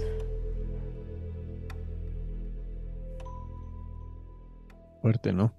¿Pero qué pasó? ¿Sí se desapareció o no? No sé, nos dejó con, con, con la duda de, de, de, qué pasó después de la pelea con esta presencia. Lo que es la primera vez que escuchamos ahora, todo era como que humanoides, ahora es animales. Ahora como Eso también. Sí. Pero, ¿sabes qué sí dicen, no? Que el diablo puede poseer algunos animales. Como las cabras, los borregos. Es que no sé, a mí me cuesta creer eso de los ángeles y de los demonios, brother. No sé. Mm. Pero sí, sí, es algo malo, sí se puede, sí se puede mm, como, como transformar, no tengo idea, pero es que a mí también nunca yo no he visto como lo que decías, eh, ¿no? De los, de los abuelitos, de los abuelitos, de los maestros que vieron al viejito. Yo nunca he visto como una presencia así tal cual en Full HD. O sea, solo he visto como que sombras o la, la esas como humo blanco, como nube. Eso fue lo que más me asustó en mi vida que logré ver. Pero ahí era como que solo espía, espías, sonidos, eh, presencias, eh, lo que te digo que una vez, ajá, que le vi que, que vi que era mi papá. Pensé que era mi papá, pero no era, lo que hablábamos de la, de que, no sé, es, o sea, nunca, hasta ahora no hay una explicación, ¿no? Y por eso es que hay gente tan escéptica y, Y la verdad, a mí me encantaría ser escéptico, pero siento esas, esas cosas, siento. Entonces, no es una bendición. Mamá, ¿por qué? No, mentira, pero... Pero gracias a eso se hizo el podcast. gracias a eso estás aquí. Sí. Claro. La siguiente es de Samuel Zárate y está narrada por Alejandro Cobo. Bueno, esto me pasó el año pasado en el 2022. Sucede y pasa que cuando tenía 17 años, mis papás me dejaron solo en la casa, ya que tenían una fiesta de carnaval en la casa de unos amigos. Y resulta que se fueron todos, entre esos mi hermano menor. Yo sinceramente no quise ir porque no me llama la atención ese tipo de fiestas. A decir verdad, yo prefiero estar en mi cama leyendo o estar con mi celular. Más o menos alrededor de las 9 y 30, casi 10 de la noche, mis papás me llamaron y me dicen que no van a regresar, porque no encuentran transporte, entonces se van a quedar allá en esa casa. Yo le digo que no hay ningún tipo de inconveniente, que por mí no hay problema. Eso sí, que vengan mañana a una buena hora. Sucede que cuando ya cuelga la llamada, empiezo a sentir como si alguien me estuviera observando. Algo que al principio no le presto mucha importancia, ya que confieso que soy una persona que a pesar de que le gusta lo paranormal, no cree mucho en eso. Para no hacerle el cuento largo, me fui a dormir más o menos tipo una de la mañana, ya que me quedé hablando con una amiga del colegio que teníamos bastante tiempo que no hablábamos. Pasaron las horas y se hicieron las dos y treinta de la mañana, y cuando me vine a dar cuenta ya era tarde. Colgué la llamada y cuando me disponía a dormir me di cuenta que eran más o menos como las tres, lo cual me sorprendió porque el tiempo pasó bastante rápido y no lo sentí. De repente volvió esa sensación como que si me estuvieran mirando. Luego de eso preferí dormir en el cuarto de mis papás, que es un poco más amplio. En esas, cuando me paso para allá y me voy a dormir, siento que alguien pasa por detrás mío. No le tomé mucha importancia porque pensé que era el cansancio que tenía acumulado de días anteriores que no había podido dormir muy bien por asuntos de trabajos escolares. En esas que me quedo dormido siento un peso bastante grande en los piseros de la cama. Ahí es donde me levanto algo asustado. Sinceramente, como soy una persona que no es de rezar, no lo hice, sino que pensé que podía ser cosas de mi mente, algo que era bastante absurdo ya que se sentía demasiado real. En fin, me quedé dormido nuevamente cuando siento que golpea el techo. Me levanto de golpe cuando siento el estruendo. Siento como una carcajada de bajo volumen. Ahí de verdad me asusté y preferí dormir, con las luces prendidas. Cuando vinieron mis padres en la mañana siguiente, no les quise comentar, ya que no quería preocuparlos. Tal vez puede no sonar tan paranormal, pero sé que fue un miedo que hasta el momento no me gusta pasar la noche solo estando en la casa. Estas últimas historias ya sin nos dejan como en el ¿y qué pasó? ¿Y qué pasó? ¿Y qué pasó? Una carcajada, Nelson. No, eh. Despacito. Sí. Necesito segunda parte. Quédense para el próximo. Sus historias nos van a des el desenlace mortal de esto. no, Alejandro, si es que estás escuchando este capítulo, necesitamos segunda parte de, de qué pasó ahí. Sí, no, no hay segunda parte hasta ahí. No quiero volver a vivir. Pero no, o sea, yo también comparto. Yo te juro, Guillo, yo sí he sentido así que me quedan viendo y no, no, no es nada bonito. O sea, de hecho, si tú a veces sientes como alguien te ve en la vida real, no se diga algo que no existe o no está ahí, porque te pones a pensar algo más como que quién te está viendo y todo. Y recordando un poco de las historias de la casa, me acuerdo que mi papá me contó que cuando yo era bebé había visto unos duendes. Y estos duendes era como que se asomaban a tratar de buscar a robarse porque dice que se roban los bebés. No sé si han escuchado esas historias. No. Pero... De los duendes roban bebés. No. Ajá. Entonces, él dice que una vez estaba así como que entre sueños y yo, que era bebé, ha estado, he estado así como que en el filo de la cama ya y ha visto como unos, unas cositas chiquititas así como que viéndome para ver a qué rato me caigo o algo así. Entonces, no sé. ¿Y en dónde estaban esas cositas? O sea, como. ¿cómo te explico? Verás, en, en- em, en la puerta de, de- de la habitación. como que en la puerta de la habitación, yo estaba ahí acostado casi en el filo de la cama y ellos viéndome así a ver si, no sé si, o ponte que me iban a rescatar. No, este, de este mundo cruel. Pero él, Acá. pero él dice que los vio así. No sé, no sé. Oye, vos de pequeño te querían quitar el alma, te querían los duendes. Muy cotizado. Sí, muy cotizado. Hacer sacrificio. No, mentira. Ah, sí, eso sí. Ah, ya contaste, ¿no? Ah, eso. ¿Tú, tú escuchaste, no, el, no sé si alguna vez en nuestros capítulos escuchaste cuando el Guillermo lo querían sacrificar. no me acuerdo. Bueno, para los que no han escuchado esa historia, sí, fue bien. O sea, de la vida real y, y tenebrosa a la vez, no tiene nada que ver con fantasmas ni nada. Pero, Pero, pero- pero yo siempre me, me, ¿Qué? me- me da mucha risa, la verdad, porque... No, me- no sabíamos si es que me, nos, me querían sacrificar. No sabíamos. No, No, sí, no, sí te querían hacer ahí un sacrificio. Es que, verás, así le contamos rapidito para la gente que no nos sabía. Yo te cuento mi parte, si el Guillo tiene que complementar algo, bueno. Yo me había olvidado Ah. hasta que contaste la última vez. Yo, yo había olvidado, me había olvidado eso. O sea, estábamos en un concierto porque cuando éramos jovencitos, tipo 15, Ah, en el 16 años. concierto, ya me acordé. Ah, ¿ves? Sí. Entonces, en resumen, habían unos chicos que eran así rockeros, pero de ese tipo de rock un poquito más darks, ¿no? Sí, más, más pesado. O sea, de hecho nos dijeron que sí les gustaba bandas eh, que hablaban de, del diablo, de Dios, eh, como que death metal creo que era, ¿no? Yo- O algo así. Yo lo que me acuerdo, Nelson, es que ya se, ya se acabó el concierto, ¿cierto? Sí, ya se acabó. Y estábamos Ahí como que sentados en las gradas. Pero era tarde, Sí, era, era tarde, tarde. para nosotros, porque creo que Se esa acabó edad como nos 5 o 6 de la tarde el concierto. Era de esos conciertos que empezaban. Era como. tempranazos. Era en la, en la Salesiana, me acuerdo clarísimo. Era como esos festivales que son en la tarde y acaban. Es como el tipo 1 de la tarde y acaban 6.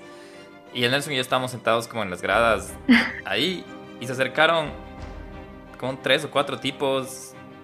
Y. Bueno. Yo hablo con todo el mundo.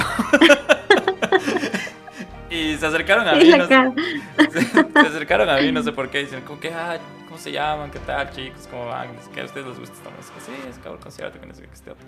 Dice, oigan, es que vamos a hacer una reunión ahorita acá en ni sé qué parque o en el bosque, algo así. Y yo, pero de En qué el se- cementerio. Sí, algo así, ¿verdad? Y yo, y yo, ¿pero de qué se trata? Súper interesado y nos empezaron a dar más detalles de cosas como que vamos a escuchar música, vamos a hacer como unos cantos, unos rezos, algo así. Y de ahí el Nelson como que dijo, no, sabes que no, todo bien, que no sé qué. Y, de ahí- y ahí me acuerdo que el Nelson de, de- entre chiste y chiste dijo, oye, ¿no te diste cuenta de creo que te querían llevar a, a sacrificar? Que no sé qué?". Porque sí dijeron algo como que...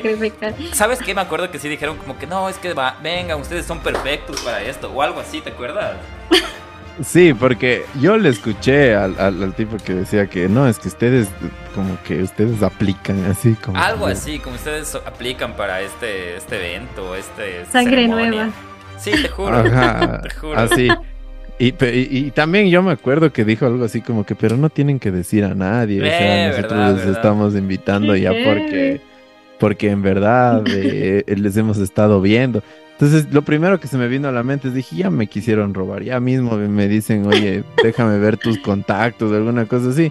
Pero a ningún rato dijeron eso, solo A dijeron... mí nunca me dio "Ven". vibras de robas, de, de, de, de asalto, verás. A mí sí, o Pero sea, no te yo- da vibra de nada tampoco. Eh, sí, ya yo estaba abrazado, sí ibas ya, nomás, yo ya estaba abrazado con ellos yéndome. Es que el man era así feliz, ¿no? Como un corderito ahí, como que ¿a dónde nos vamos? Y yo, puta madre, nos, nos van a cocinar, güey. No, sí, sí, me hiciste acuerdo de eso. No, yo creo que capaz solo les querían reclutar así a su A su a secta. su a su secta, a su secta tan predilecta. Sí, y no son todos, ¿no? O sea, nosotros escuchamos esa música de, de oscura también, así que no, no estamos juzgando por si acaso. Sigamos. Las siguientes, tenemos tres historias más, son bastante cortas y... Sí ha estado fuerte, ¿no? Sí, sí, sí.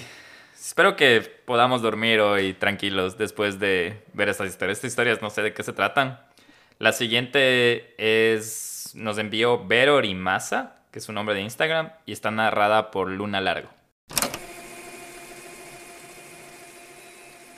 Tengo muchas historias vividas desde chiquita hasta la actualidad, pero créeme que nunca tuve miedo. Ver gente de otro plano no es como en las películas, es gente normal, salvo por un episodio que sí me alteró por la crueldad. Era chiquita, en casa teníamos conejillos de indias, en un cuarto que mis padres construían mientras vivíamos en una casa. Sentimos que los conejillos gritaban. Al llegar a esa habitación vimos una especie de animal peludo, muy negro, con los ojos rojos. Se estaba comiendo los conejillos, y lo particular fue que dejaba los corazones. Salimos corriendo con mis hermanos a llamar a mamá. Ella corrió, Entró a esa habitación sin ventanas y vimos los corazones y sangre en el lugar. Como teníamos muchos conejillos y no volvería a suceder, mis padres regalaron los conejillos que quedaban. Esa cosa era alta, peluda, su pelo brillaba, sus ojos eran rojos, también sus manos eran peludas y tenía uñas largas. No sentí miedo, sentí dolor por los conejillos porque jugábamos con ellos.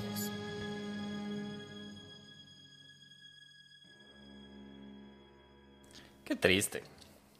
Pobrecitos. A mí se me da muy pena. Los conejillos de India son los cuis, ¿no? Sí. Sí, Dios. Pero no es la primera vez que escucho, bueno, no sé, Guille, ¿te acuerdas cuando fuimos al techo para mi país y había, la gente tenía en su casa los cuisitos? Sí, sí, sí. Así como que en el- la casa típica de, de los Andes, de los Andes de, del Ecuador y de, bueno, de casi toda Latinoamérica, tienen sus culleras, ¿no? Y, y ahí alguna vez creo que escuché a alguien que decía que sí, que había que tenerles cuidado a los cuyes porque son súper buenos para proteger las malas energías. Y que a veces ya mm, cuando alguien te tiene mucha envidia o te hace algún embrujo, alguna cosa, se mueren.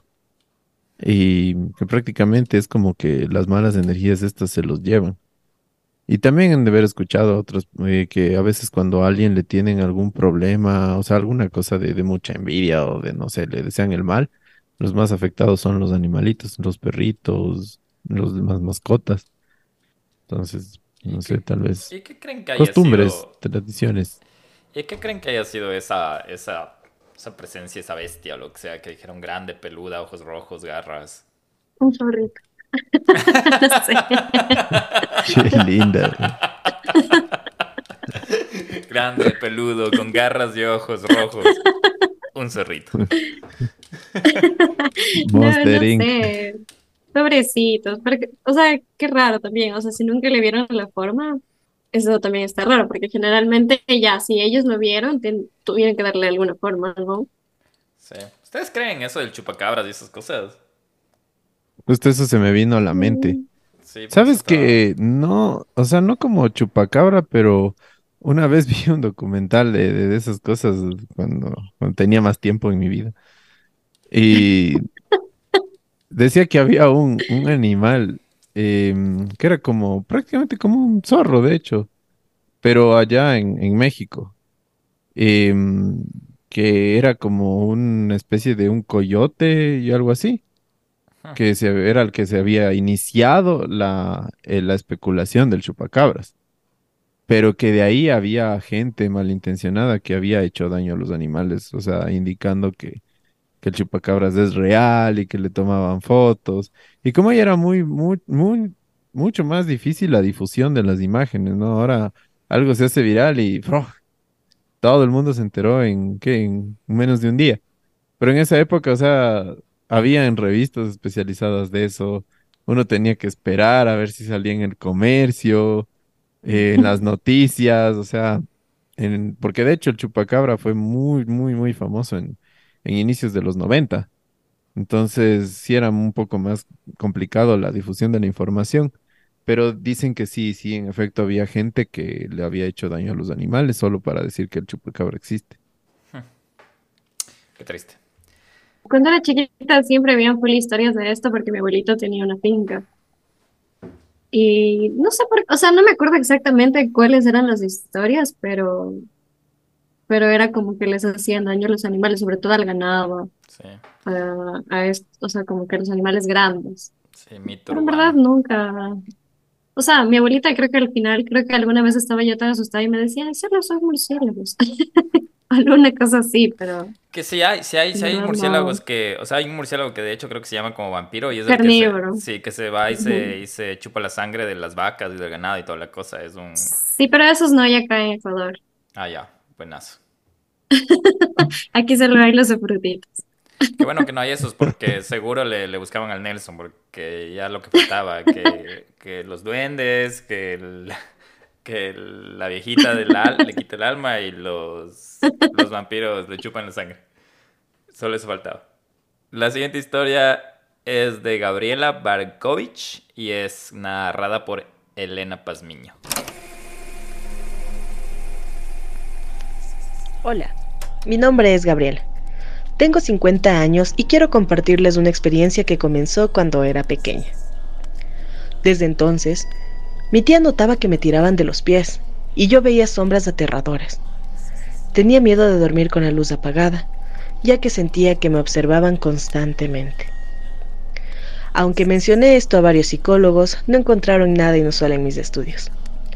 Hace tres años ocurrió algo que cambió mi perspectiva por completo. Experimenté parálisis del sueño en tres ocasiones distintas. Fue el peor día de mi vida, ya que no era solo un alma acechándome, pude identificar a 34.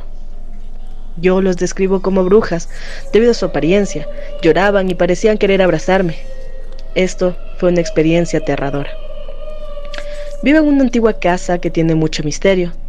Se sabe que aquí murió un bebé, el hijo de la dueña original. Podría contarles muchas más cosas, pero nunca había sentido tanto miedo. Lo peor de todo es que yo no creía en lo paranormal, ni siquiera lo consideraba posible. Sin embargo, el acoso de estas mujeres que querían llevarme con ellas fue muy real. Pasé momentos horribles hasta que por fin los enfrenté. No sé, quizás mi fuerte percepción hizo que intenten comunicarse conmigo. Todavía puedo recordar cómo me jalaban de los pies. ¡Ah! Qué denso. Oye, a mí siempre me ha dado miedo que me jalen las cobijas, no sé por qué. O sea, No podía faltar una historia de esto. No sé por qué no se me ocurrió, pero es como la... No sé, no sé. Ah, no. ¿A ti qué es lo que más te da miedo, no? Eh, Al momento de dormir, digamos, ves una película de terror y ¿qué haces? A ver, una vez que sí me asusté fue aquí en mi casa, pero después ya le encontré una, ya le encontré la lógica, porque no sé, como que uno siempre in- intenta como, bueno, sacarle las cosas lógicas a esas cosas, ¿no? Sí, me pasa darle Entonces, como bueno, me sentido. que estaba, ajá, una vez vi una película, no me acuerdo exactamente cuál, y eh, me desperté en la maña- mañana, sí, mi- mis hermanas iban al colegio a las 6 de la mañana y ellas ya salían al colegio. Yo como ya estaba en la U, me quedaba a dormir un ratito más y ahí escuchaba como subían las gradas de mi casa, o sea, como pero corriendo, y luego bajaban. Entonces yo, yo decía, ay, de ley se olvidaron algo y vinieron otra vez. Pero así unas tres veces, así, pero así como que corrían. Y un rato me desperté y dije, o sea, me levanté de la cama y dije, o sea, esto no, o sea, porque solo suenan las gradas, no suena como que abren las puertas de la casa, nada. Entonces me quedé pensando, dije, ¿será que estoy mal, mal tripeada de la película? Pero no, después, después me di cuenta que era porque la casa donde vivo está adosada con otra. Entonces, creo que fueron los vecinos. Yo no creo que fueron los Sí, vecinos, yo también iba a decir lo mismo. Yo creo que, yo creo que tu mente es tan fuerte que está evitando escuchar eso, pero estás en la misma casa. Sí. Ok, nos cuentas mañana cómo te fue hoy noche. No, no te creas. Yo me voy a sentir mal. A ver, a ver, Guillo, tú, tú Ah, sí. así, después de ver algo de miedo, cuando estás como que paniqueado, ¿qué es lo que más te da miedo así? ¿No despertar Ah. o despertarte a las 3 de la mañana? ¿Sabes qué es lo que, lo que me pasa a mí? Es que mm, igual, a mí me gustan las, las películas de terror, me gusta, me gusta asustarme, de hecho, pero mm, hay películas que sí me han asustado, pero me gusta por el... por lo bien que están hechas. Te doy un ejemplo, las de Conjuro o Insidious, esas de Insidious me encantaron. Pero me, me dejaron como medio como que... Más que todo por esas cosas, como que un niñito corre y toda la cosa, y me deja como el trauma de lugares oscuros. Saber lugares oscuros y decir como que ese sentimiento que te queda como que hay algo ahí. Pero a la misma vez como que yo sí sentí lo que había en la casa del centro. Es como que ponte un lugar oscuro y me voy al lugar oscuro. Y si no siento lo mismo que sentí en el centro, es como que, ah, estoy bien. Porque me ha pasado eso en dos lugares, en la casa del centro y en otra casa vieja que estuve. Solo en dos lugares he sentido lo mismo que sentí en el centro. Y en otros lugares he sentido lo que, justo lo que dijo la Noé, que lugares que te agotan. Que vas a algún lugar y regresas y estás súper agotado y es porque yo pues, quiero sentir que es como mala vibra. Por eso te decía que me cuesta creer en ángeles y demonios, pero sí creo full bastante en eso de la, que la energía se queda en lugares. Entonces ahí sí, sí doy un poco eso al beneficio de la duda, pero cuando estoy dormido, lo único que me... Cuando, cuando veo películas fuertes, me da miedo tener pesadillas fuertes, porque esas pesadillas fuertes sí, sí es feísimo. O sea, las pesadillas graves. No, no escuchábamos la hora. Ella tuvo hasta parálisis del sueño. Y hablando de la Ivonne, que, Ivonne Delgado, que fue una de las que nos ayudó a narrar, mientras estábamos hablando, me escribió y dice, oye, te cuento que me sentó pésimo haber leído esas historias de anoche. Me dio parálisis del sueño y tuve pesadillas. La parálisis me dio tipo 3 AM tuve la experiencia completa. Pero no sé, hubo algo raro anoche después de leer esa historia o tal vez me metí mucho en el papel. Justo lo que estamos hablando y justo me escribe ahorita, entonces también... Eh. o sea, yo creo que también te pones como en este mood de, de me pasó esto y te metes tanto como que en la historia, en este caso, que sí puedes como que llegar a alterar un poco la mente, porque a veces eso sabe pasar, te empiezan a contar historias de terror y ya empiezas a ver como que una sombra, que se mueve algo por aquí, que se mueve algo por allá, y en verdad no está pasando eso, es tu, es tu... El poder de la mente. Cabeza que te la juegue. Sí, o sea, y en verdad, sí, me, no sé desde cuándo, pero desde que soy bien chiquita me gusta ver estas cosas. O sea, como historias de terror y esto. Pero lo que sí me da miedo son como las historias de crimen. Eso sí me da miedo. Porque sé que es como que gente que puede estar al lado mío, que puede ser un compañero de trabajo, algo así. O sea, eso sí me hace dar full, full miedo. Y de hecho, a veces sí tengo pesadillas con, con esas cosas. o que se meten en mi casa. No, no, no. Eso sí me da miedo. Y te cuento un dato que nos pasó con el Nelson, no sé si te acuerdas, Nelson, que cuando empezamos a hacer el podcast y hablamos muchos temas de crimen, nos pasó eso de, de, que ya no nos asustamos de cualquier persona que estaba al lado nuestro. Era como que leíamos tantas cosas de cómo el más... Éramos como en esa época, tú te ves una persona común y corriente, pero de, de tanto leer de que la persona menos esperada, después de Nelson y yo nos quedamos pensando como que, oye, se le veía media como psicópata la Noé, ¿no? Como que de ley tiene, ahí sus, sus, sus cuyes muertos. Hay que, hay que hacerle el test. el test del psicópata era, ¿no? Que hiciste en Nelson una vez. Eso sí. no, esas cosas a mí sí me dan miedo. O sea, ver esas, o sea, como estas historias, por ejemplo, Jeffrey Dahmer, no sé. Eh, a lo final es como que eso sí me provoca pesadillas. Sí, eso sí. O sea, cosas como que, que no sé. No sé, yo, mi abuelita siempre me decía que hay que tenerle más miedo a los vivos que a los muertos. Creo que a todos siempre le creí. Creo que a todos nos decían lo mismo, ¿no? Y es verdad, ¿no? Es verdad, porque la, a la final las cosas más atroces no sé si lo hayan hecho los, los muertos o bueno, tal vez los vivos inducidos por los espíritus de los muertos, porque también hay muchas cosas de esas, ¿no? que de los asesinos en serie que dicen que algo les obligó, o por ejemplo, incluso Jeffrey Dahmer, que estaba insumido, eh, insumido estaba dentro del, del, ocultismo, que tenía libros. ¿Te acuerdas del altar que te mostré, Guillermo, en lo de Jeffrey Dahmer? Él quería hacer un altar con cuerpos, o sea, no yo creo que cuerpos, con un montón de...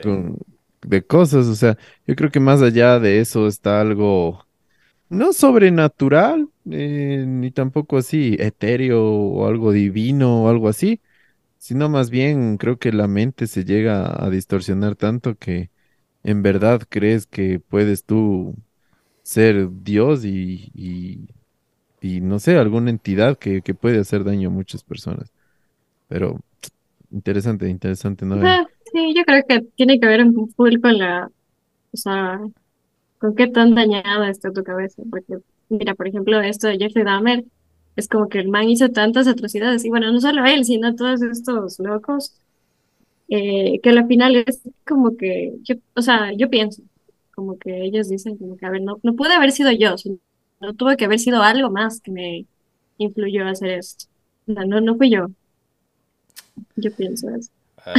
no, sí, me hicieron pensar en todos esos enfermos, esa gente enferma y no sé si vieron un caso de una mamá eh, ecuatoriana que vive acá en Ohio que le dejó al niño por ni sé cuántos días por, por irse de vacaciones y falleció el bebé. Esa y, y la otra de que el niño desapareció, lo reportaron como hace ocho años y luego apareció con full signos de que o sea, parecía como que siempre estuvo en su casa y la mamá lo tuvo ahí encerrado. No, no, o sea, son unas historias súper locas. No sé si escucharon eso. No, pero luego me mandas por inbox, luego nos mandas por, inbox. No, Nelson, llegamos a la última historia de, de, esta velada que se hizo más larga de lo que esperábamos. De, gracias por, por seguir aquí, dices que nos están escuchando en el capítulo 100. Sí, 100, 100, 100.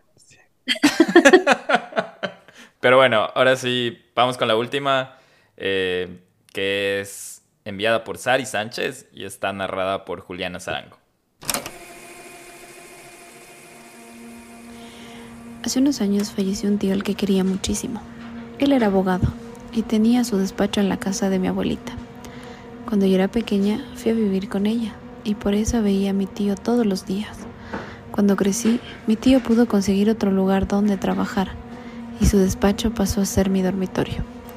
Tiempo después, él falleció y en mi habitación comenzaron a pasar cosas muy extrañas. En la madrugada se prendía la televisión o la luz. En varias ocasiones mientras me preparaba para salir, se veía una especie de sombra en el espejo y cuando volteaba a ver no había nadie.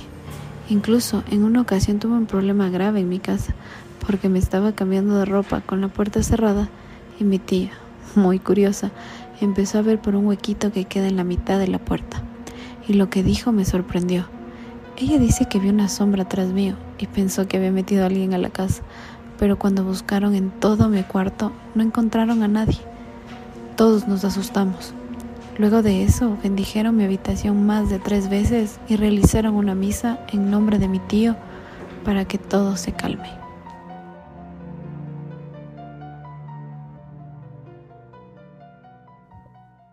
Y así terminamos con una historia muy personal también.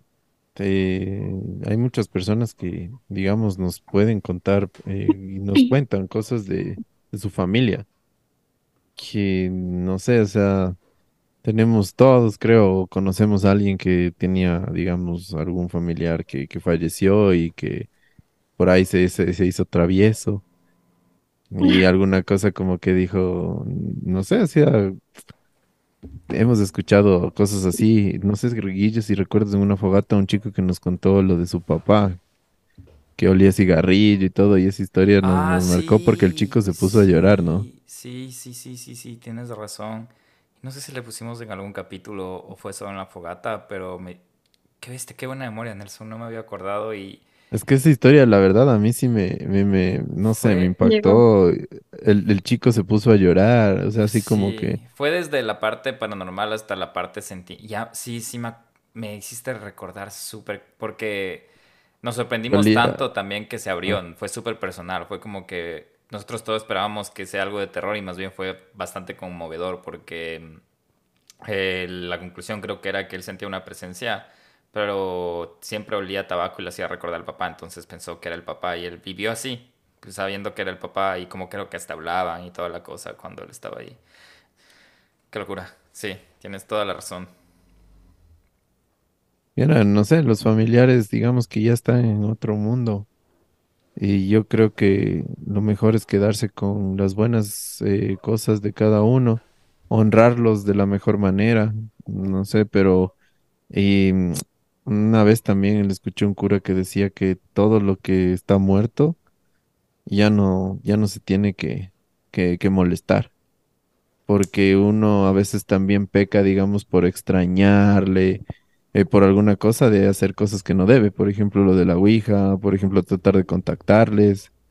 Eh, por más que se le extrañe, esas cosas no, no deberían tratar de realizarse porque no sabemos si es que esa persona en verdad es la que nosotros vamos a intentar contactar. O puede ser tal vez otra, otra almita media juguetona que se hace pasar por ellos y lo único que quiere es molestar. Y de hecho, en esa entrevista de ese cura escuchaba que decía que todo lo que no hay almas buenas, ¿no? Eso no sé, eso queda discrepancia de los que nos están escuchando. Decían que no hay almas buenas, que todas las almas que se pueden eh, ver o reflejar eh, son que no pueden descansar en paz. Entonces, eso, eso ya también. me vas a dejar pensando con las almas no buenas. No, no sé Yo si tampoco había verdad. escuchado eso. Sí, ahorita digo, a ver, espérate. Yo quería pensar que no eran ni buenas ni malas. Ahora me estás dando la, el descarte de que son buenas. Entonces, gracias. Ah, Eso es lo que decía ese cura, yo no sé. Noelia, esperamos. Noelia. No, eh, esperamos que hayas pasado bien. No sé qué tal representar al Miedo Gang en este capítulo 100. Qué bestia, súper chévere. Yo aquí estoy feliz de la vida. Yo por mí me fuera de largo. Necesitamos más historias. Si quieren seguir escuchando más historias, envíenos. No sabemos qué va a pasar con el nivel miedo después de esto. Les vamos a decir al final del capítulo. No les vamos a decir. Eso será. No lo hemos discutido con el Nelson, pero tal vez lo decimos o no lo decimos. Pero sí. Noé, gracias. Gracias por, por darnos tu tiempo de estar con nosotros. En serio, nos das un punto neutral entre Nelson y yo. A veces Nelson y yo nos cansamos de discutir entre nosotros y ahora ya tenemos la parte neutral, no tan miedosa y sabemos que todavía tienes alma. Se nota. No como No otra como persona. Tienes, no sé, algunas palabras para la gente del Miedo Gang, para la gente que te escucha, para nosotros. O si tienes algo que recomendar, no hemos hecho hace tiempos de eso, el Nelson siempre lanzaba eso de que qué te asustó esta semana o algo que quieres recomendar. Nelson, puedes hablar de qué te pareció Barbie si quieres al final. Eh, no, eh, ¿Tienes algo que recomendar o algo que les quieras decir al, al Miedo Gang? Algo que recomendar. Mm, No he visto nada así muy chévere como para recomendarlo. La tesis nos asustó un montón. Este, eso, nada, chicos, o sea, por igual agradecerles a ustedes por tenerme aquí, por darme un espacio y, y por decir, y por solicitarles, yo creo que en nombre de todos, que no sean los últimos 100 capítulos. Queremos 100 más. Sí, queremos ir más. Cuando fueran los 60 sí les puse, queremos 60 más. Ok. Muchas gracias, es. muchas gracias, Noé, por, por tus chévere palabras. compartir con ustedes. Y si hay capítulo 101, le tienen que agradecer a la Noé. Por favor y gracias. Nelson, Bueno, y- ¿vas a yo sí dormir? quiero, sí, yo, yo sí, ah, no sé, no sé, ah, mucha, mucha carga, carga emocional con, con esto del, de los terror y todo, pero yo sí quiero recomendarles una película que en verdad le dije al Guillo, traten de verla sin comer, no es una película para verla comiendo.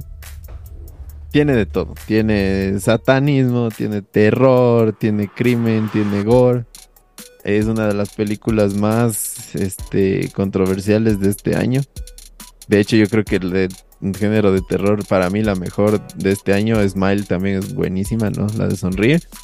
Pero esta, la verdad que, que me, me dejó con un, siquiera una semana pensando en la película. Esta película se llama Evil Dead, El Despertado, Evil Dead Rise. Entonces, si quieren Está en ver... HBO. Sí, está en HBO. Si quieren ver el tráiler o si es que creo que también está en el cine, ¿no? Si es que todavía tienen chance de verla o pueden descargarse también de sus aplicaciones rusas, no mentir, de las aplicaciones de, de, de las de las plataformas de, de películas, les recomiendo, está una salvaja, una salvaja. Es como una serie de películas, ¿no? Claro, es clásico. Evil Dead es una franquicia de películas ya antigua. De hecho, una de las primeras franquicias que se dedicó al gore comercial. Porque veamos que el Esta tema es la que es de la mamá, ¿no? Sí, de la mamá de las dos niñas, Ah, pero es brutal. sí, o sea, ya la, ya la vi. no, no, no les quiero spoilear, es bien fuerte, o sea, y a mí me encanta que estamos en una era que es bastante, hay que tener bastante tino, ¿no? Con, con todo lo que son las minorías del respeto, la inclusión y todo, en especial digamos con los niños, pero esta película se la pasa por donde sea a los niños y les hace... la verdad, por eso es una de las más criticadas y la prohibieron en algunos países ya. Entonces, sí, les recomiendo, está cool para los loquitos, como yo. Desarmados.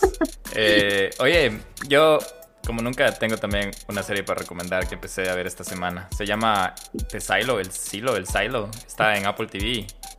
Está buenísimo. Es como acerca de. Es como un tipo utópica. Como. De. Mm, no ya, sé si has visto el sí. tráiler. Es. Seguro has visto. Es de que viven todos como en un. Sí. Un silo. Ahí en. Supuestamente es una época post-apocalíptica. Y afuera no hay vida. Entonces hay gente que se vuelve loca por, por, estar ahí adentro. Como hay gente que vive bien, pero hay gente que se vuelve tan loca de ya no. Porque viven bajo un régimen y que pueden decir quiero salir. Pero el hecho de, ser, de salir es morir. O ser condenado afuera es, es salir. O sea, el hecho de salir mueres. Pero llegan a una. Tampoco les quiero spoilear, pero hay que dar la incertidumbre en que es verdad que afuera está tan mal como dicen, o será que solo es como una comunidad ahí bajo un solo régimen que solo quieren que estén en el mismo régimen. Entonces, eso empecé a ver esta semana, creo que voy en el capítulo 3 y no está mal. Qué locura. 100 capítulos, Nelson. 100 capítulos, Guillermo. 100, 100, 100, 100. Ay. No, muchas gracias. Creo que el objetivo está cumplido.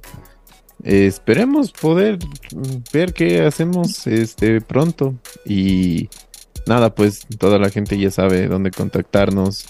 Eh, todas las personas ya saben. eh, siempre el Guillo se dio. Yo te quiero agradecer, Guillo. Te diste un tiempazo para escuchar las historias también de todos. Hay algunas historias que también quedaron aparte.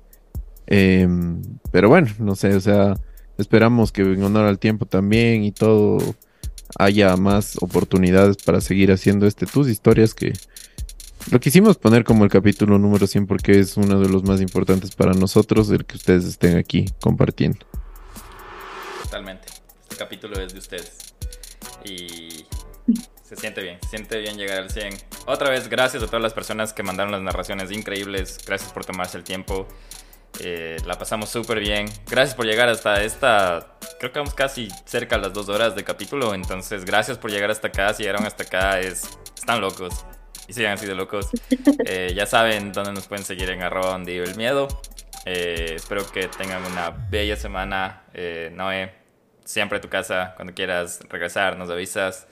Y gracias por ayudarnos desde el anterior capítulo. Gracias por escucharnos desde el capítulo 1 de Sebastián Hermosa, cuando sonábamos como que grabábamos desde el submarino Titán, hasta ahora que ya sonamos desde el más allá. Ahora creo. Pero te agradecemos un montón. Nelson, esto de mi parte. ¿Algo más quieres decir? No, chicos, agradecido eternamente con todos y pues eso, estamos para servirles como siempre. Les queremos un montón y pues ya nos vemos pronto, creo yo. Ya nos vemos. Un abrazo. Bye. Chao, chao. Chao con todos. Chao, chicos. ¿Y saben qué va a pasar con el Donde Vive el Miedo?